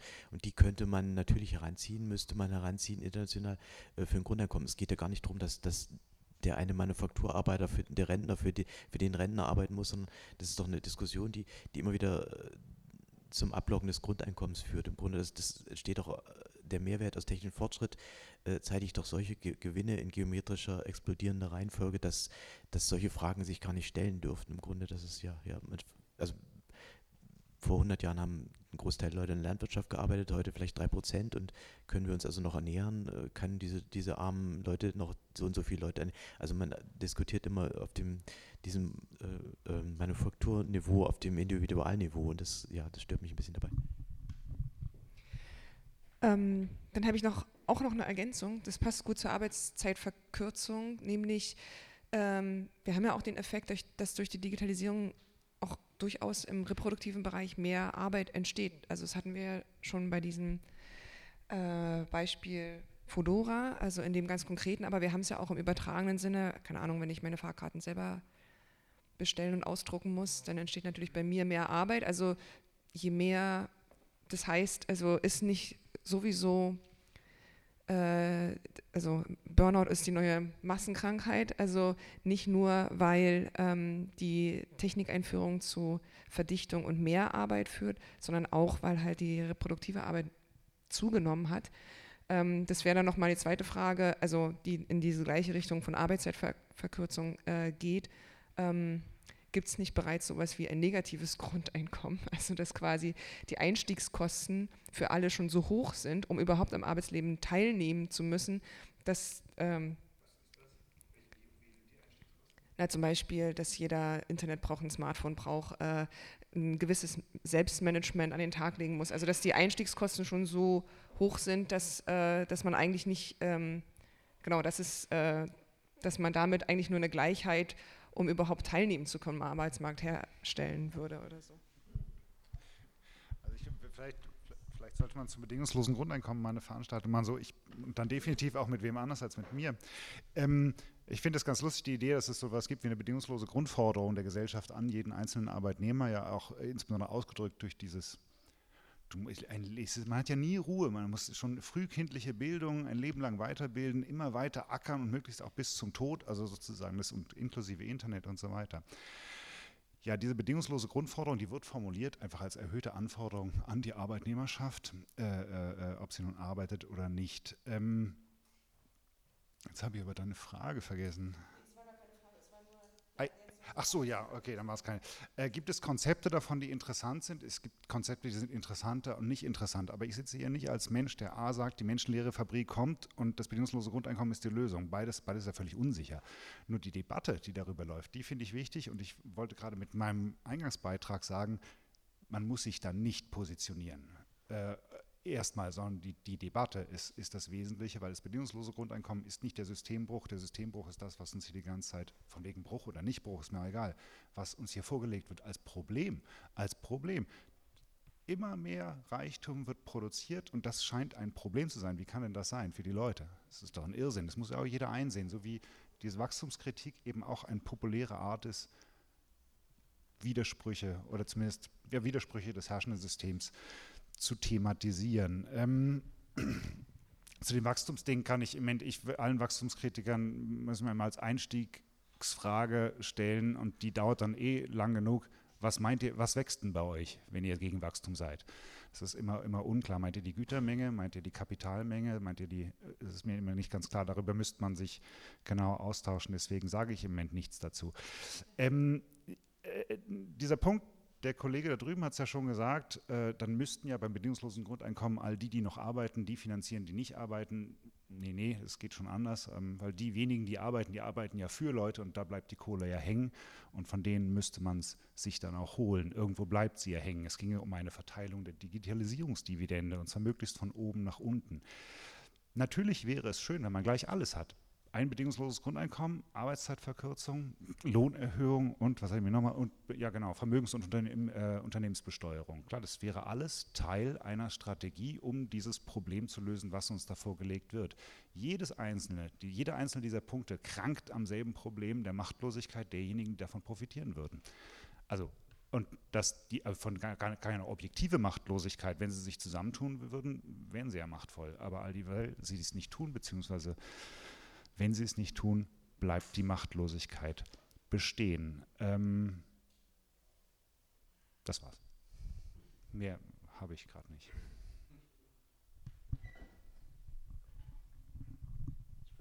Noch eine Sache zu der bedingungslosen Grundanforderung an Arbeitnehmerinnen sagen, weil das finde ich einen ganz wichtigen Punkt, der auch jetzt leider ein bisschen untergegangen ist. Und zwar das ähm, quasi Digitalisierung von Arbeitswelten, ähm, Hyperflexibilität und so halt ähm, auch eine quasi Anforderung stellen oder mehrere Anforderungen stellen, die quasi äh, hohe, ganz hohe Kommunikationsbereitschaft, ganz hohe ähm, also quasi Emotionalität, die man an den Tag legen soll, im Kunden, Kundinnenkontakt und so, diese ähm, ganze Reflexivität, die von den Arbeitenden quasi eingefordert wird. Ähm, da gibt es halt zwei, äh, zwei Möglichkeiten, das irgendwie theoretisch zu fassen. Und die eine sagt halt, okay, Emotionen der Arbeiter, wenn jetzt kommen, also komplett irgendwie kommodifiziert und es wird alles nur gespielt und es ist quasi tote Arbeit, die da irgendwie im Kostüm einer Lebendigen irgendwie entsteht. Auf der anderen Seite sehen wir aber halt auch aus der gewerkschaftlichen Praxis, dass diese ganz hohe, ähm, also diese hochvernetzte und hochkommunikative Arbeitswelt auch total ähm, toll ist zum Organisieren. Also wenn quasi Arbeiterinnen sowieso schon da, also gewohnt sind, untereinander sich auszutauschen und untereinander sich zu organisieren, sei es in der quasi Schichtplanung, die eigentlich früher vom Arbeitgeber irgendwie übernommen wurde, aber dass quasi da schon eine ganz hohe Vernetzung unter Arbeitenden ähm, quasi besteht. Und ich, das ist nochmal so was, was ich nochmal ansprechen wollte, als ganz großes Potenzial für quasi Widerstände. Also wir haben es hier nicht also auch wenn man gerne sagt, irgendwie Atomisierung und so, wir haben es hier nicht mit einfach so gesichtslosen Monaden zu tun, sondern es ist so, es ist dann eine ganz hohe quasi auch Identifikation und Subjektivierung von Arbeit im positiven sowie negativen Sinne irgendwie dabei und das ist, glaube ich, auch ein großes Potenzial.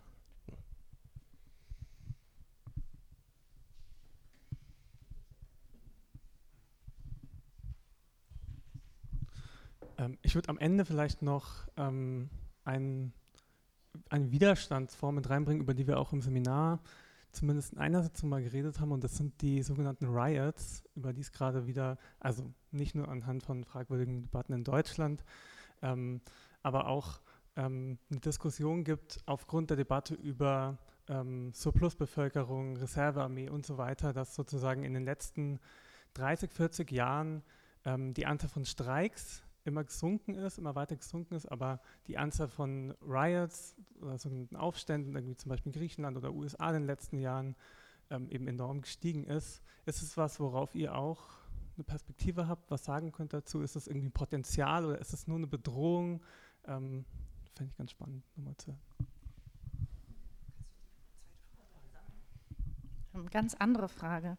Ähm, tatsächlich haben wir ja am Anfang dieser Tagung nochmal über Insourcing gesprochen, also dass wir diesen Prozess wieder umkehren müssen. Das ist eigentlich eine Frage an Benjamin, schade. Ähm, genau, und ich stelle mir die Frage tatsächlich, ähm, und das ist eine sehr konkrete Frage an Benjamin, deswegen ist es sehr schade, dass er jetzt rausgerannt ist. Ähm, wir wollen wir warten einfach und ihr beantwortet die andere Frage, dann stelle ich sie später.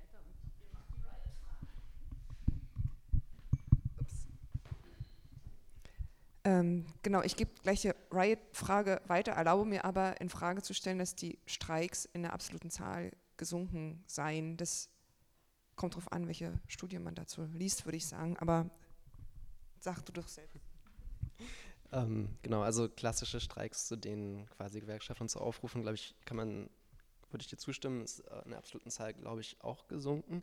Aber was halt ähm, ansteigt, sind halt so quasi informelle Arbeitskämpfe. Aber ähm, das sind, ähm, also das sind halt so Sachen wie Sabotage, wie Selbstsabotage, ähm, das ist äh, quasi krank feiern und blau machen, also solche Sachen kann man, glaube ich, immer mehr beobachten, gerade auch äh, quasi in, den, in, der neuen Wirtschaft, die äh, dafür auch noch quasi mehr Möglichkeiten auch bietet. Und ähm, ja, also von Riots als quasi als quasi politisches Moment, um quasi die Arbeitsbedingungen zu verbessern, halt, also ist quasi aus einer gewerkschaftlichen Perspektive nicht quasi sinnvoll, weil es einfach auch nicht gerichtet ist. Und ähm, ich glaube aber, dass man trotzdem so informelle Momente des äh, quasi des Aufstandes und so auf jeden Fall eingliedern muss. Und man muss über andere Formen nachdenken als über eine äh, große Abstimmung und dann wird jetzt ein Warnstreik und dann noch was. Also so, ich glaube, man braucht auf jeden Fall neue Wege, aber ähm, ich glaube, äh, Riots, wie du sie ansprichst, ähm, sind erstmal kein effektives Mittel, um quasi seine Forderungen an jetzt ganz äh, tagespolitische Probleme in der Arbeitswelt irgendwie zu formulieren. Ja.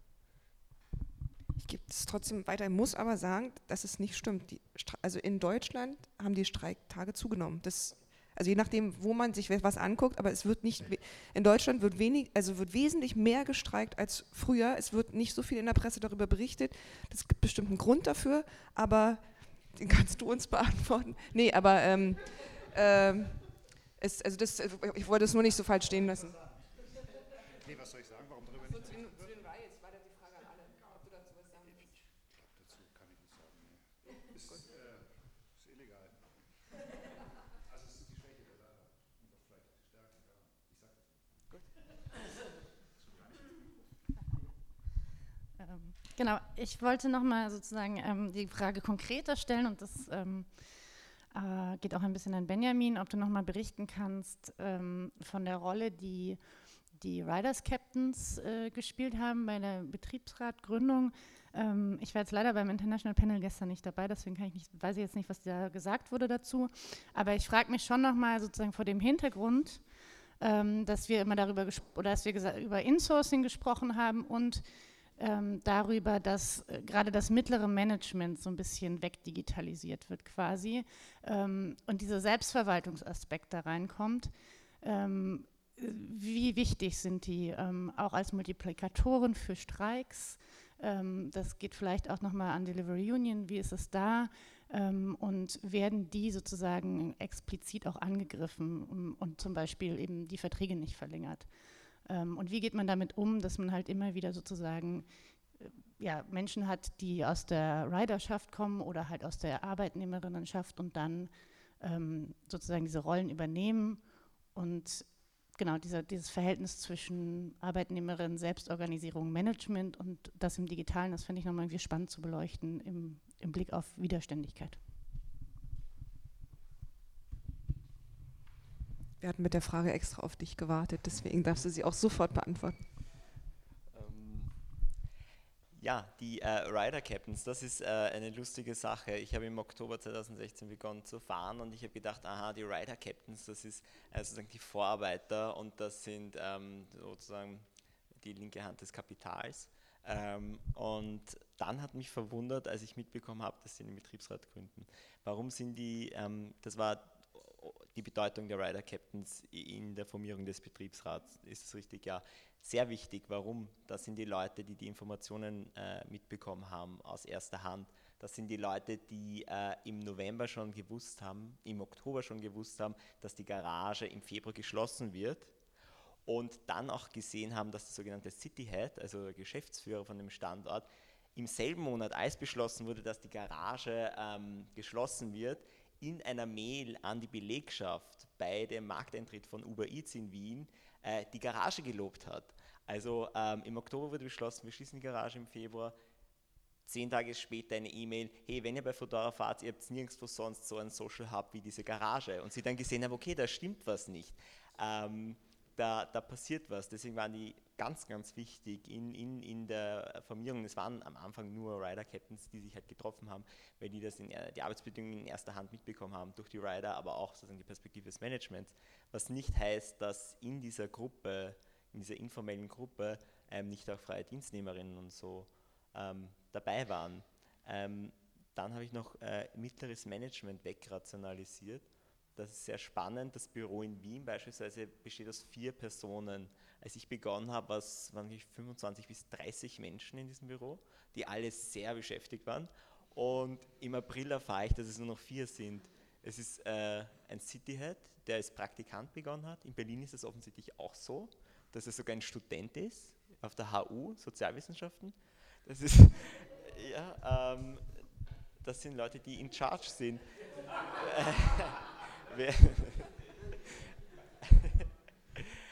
und ähm, einen Rider Manager, jemanden Key Account, also die ganzen Honorarnoten und Restaurantbetreuung, vier Leute. Und jetzt erfahre ich, äh, es ist fraglich, ob es dieses Büro in Wien überhaupt noch gibt.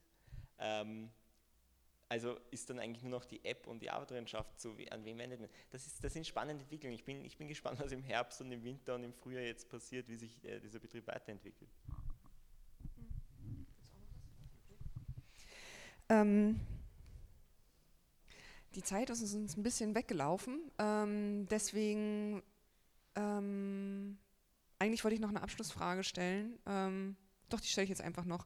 Und zwar äh, wirklich eine ganz ähm, kurze Frage. Ähm, die ähm, Konferenz geht ja jetzt zu Ende und die Frage ist ja immer, die ganzen, ne, wir haben uns ja alle versammelt, unsere Körper in diese warmen Räume gezwängt. Ähm, und was, ändert, was ist jetzt anders als äh, nachher. Also ich finde es äh, zunehmend wichtiger, darüber nicht nur zu sprechen, was halt irgendwo theoretisch äh, immer auf dieser Welt passiert und in welchen Theorien es sich irgendwie fassen lässt, aber was ändert sich, ich würde gerne die, mit der Frage enden, was ändert sich für uns? Also was ist für uns nach dieser Konferenz morgen anders? Also wie fangen wir an in der Frage von digitalen Kapitalismus mit diesem ganzen Wissen, was wir jetzt hier uns ausgetauscht haben, ähm, was, was tun wir morgen? Also die Was-tun-Frage, aber bitte ganz konkret, ähm, was müssen wir jetzt ähm, tun, um uns im digitalen Kapitalismus ähm, besser aufzustellen und wehrhafte Strukturen zu bilden, wie auch immer. Ähm, nee, ganz ernst gemeint, also was, was sind die nächsten Schritte? Fange ich auch wieder bei dir an, ich weiß, du liebst mich dafür.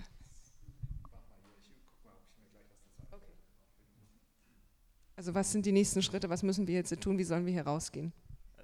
Bin Sozialwissenschaftler, wir geben keine Schritte. Äh, wir probieren immer nur zu verstehen und sagen, das ist das Problem. Aber ähm, ich fand die Tagung ganz, ganz wichtig, wirklich äh, beachtlich, äh, was ihr da aufgestellt habt. Das ist wirklich super. Und ich glaube, den wichtigsten Punkt, den ich mit nach Hause nehme, ist ähm, nämlich, ähm, dass mir vorgekommen ist, wie wir es geschafft haben, sozusagen diese neuen Erscheinungsformen zu diagnostizieren, aha, da und da und Crowdwork, Geekworld, whatever, und aber trotzdem darauf hinzuweisen, okay, es, es gibt eine Kontinuität, es gibt eine Kontinuität von, von einem Kapitalverhältnis, von Warenverhältnissen, äh, von Verwertungsprozessen und, und das finde ich super, aber was, ja, was, was sind die nächsten Schritte? Ähm, vielleicht der Gewerkschafter. Ähm, und damit hast du einen ganz wichtigen Punkt gesagt. Wir haben vorhin äh, Eben kam auf der Deliveroo-Fahrer, äh, ist auch ein Sozialwissenschaftler. Also auch Sozialwissenschaftler äh, müssen arbeiten gehen und sind meistens lohnabhängig beschäftigt. Also deswegen die Frage kann man sich ja wirklich ganz konkret stellen, aber äh, ich lasse es trotzdem so stehen. Ähm, ja, wieder auf die Sozialwissenschaften. Ähm, ich habe auch, ähm, ich fand es auch, äh, die, die Tagen fand ich super beeindruckend und gerade so die Forschungsprojekte, die ich gesehen habe, fand ich auch toll, dass quasi so quasi ähm, auch Partei genommen wurde für ähm, quasi die Leute, die ihr eigentlich nur untersucht habt. Also dass ihr quasi es geschafft habt, quasi diese Grenze zwischen Forschenden und Beforschten so teilweise zu überwinden. Und ich glaube, als nächste Schritte fände ich es äh, super, wenn ihr das quasi konkret einfach weitermacht. Also wenn ihr euch solidarisch mit den Leuten ähm, irgendwie beschäftigt, mit denen ihr euch hier quasi auf einer theoretischen Ebene befasst. Also ich glaube, das ist super relevant einfach aus und konsequent einfach nur. Und natürlich, so ansonsten Digitalisierung, ich glaube, dagegen hilft halt nur, sich mit echten Menschen in echten warmen Räumen zu treffen und ähm, quasi Strategien sich auszudenken, was man dagegen machen kann. Und ich glaube, es liegt eine ganze Menge auf dem Tisch und ähm, geht eher darum, irgendwie jetzt taktisch und strategisch zu werden.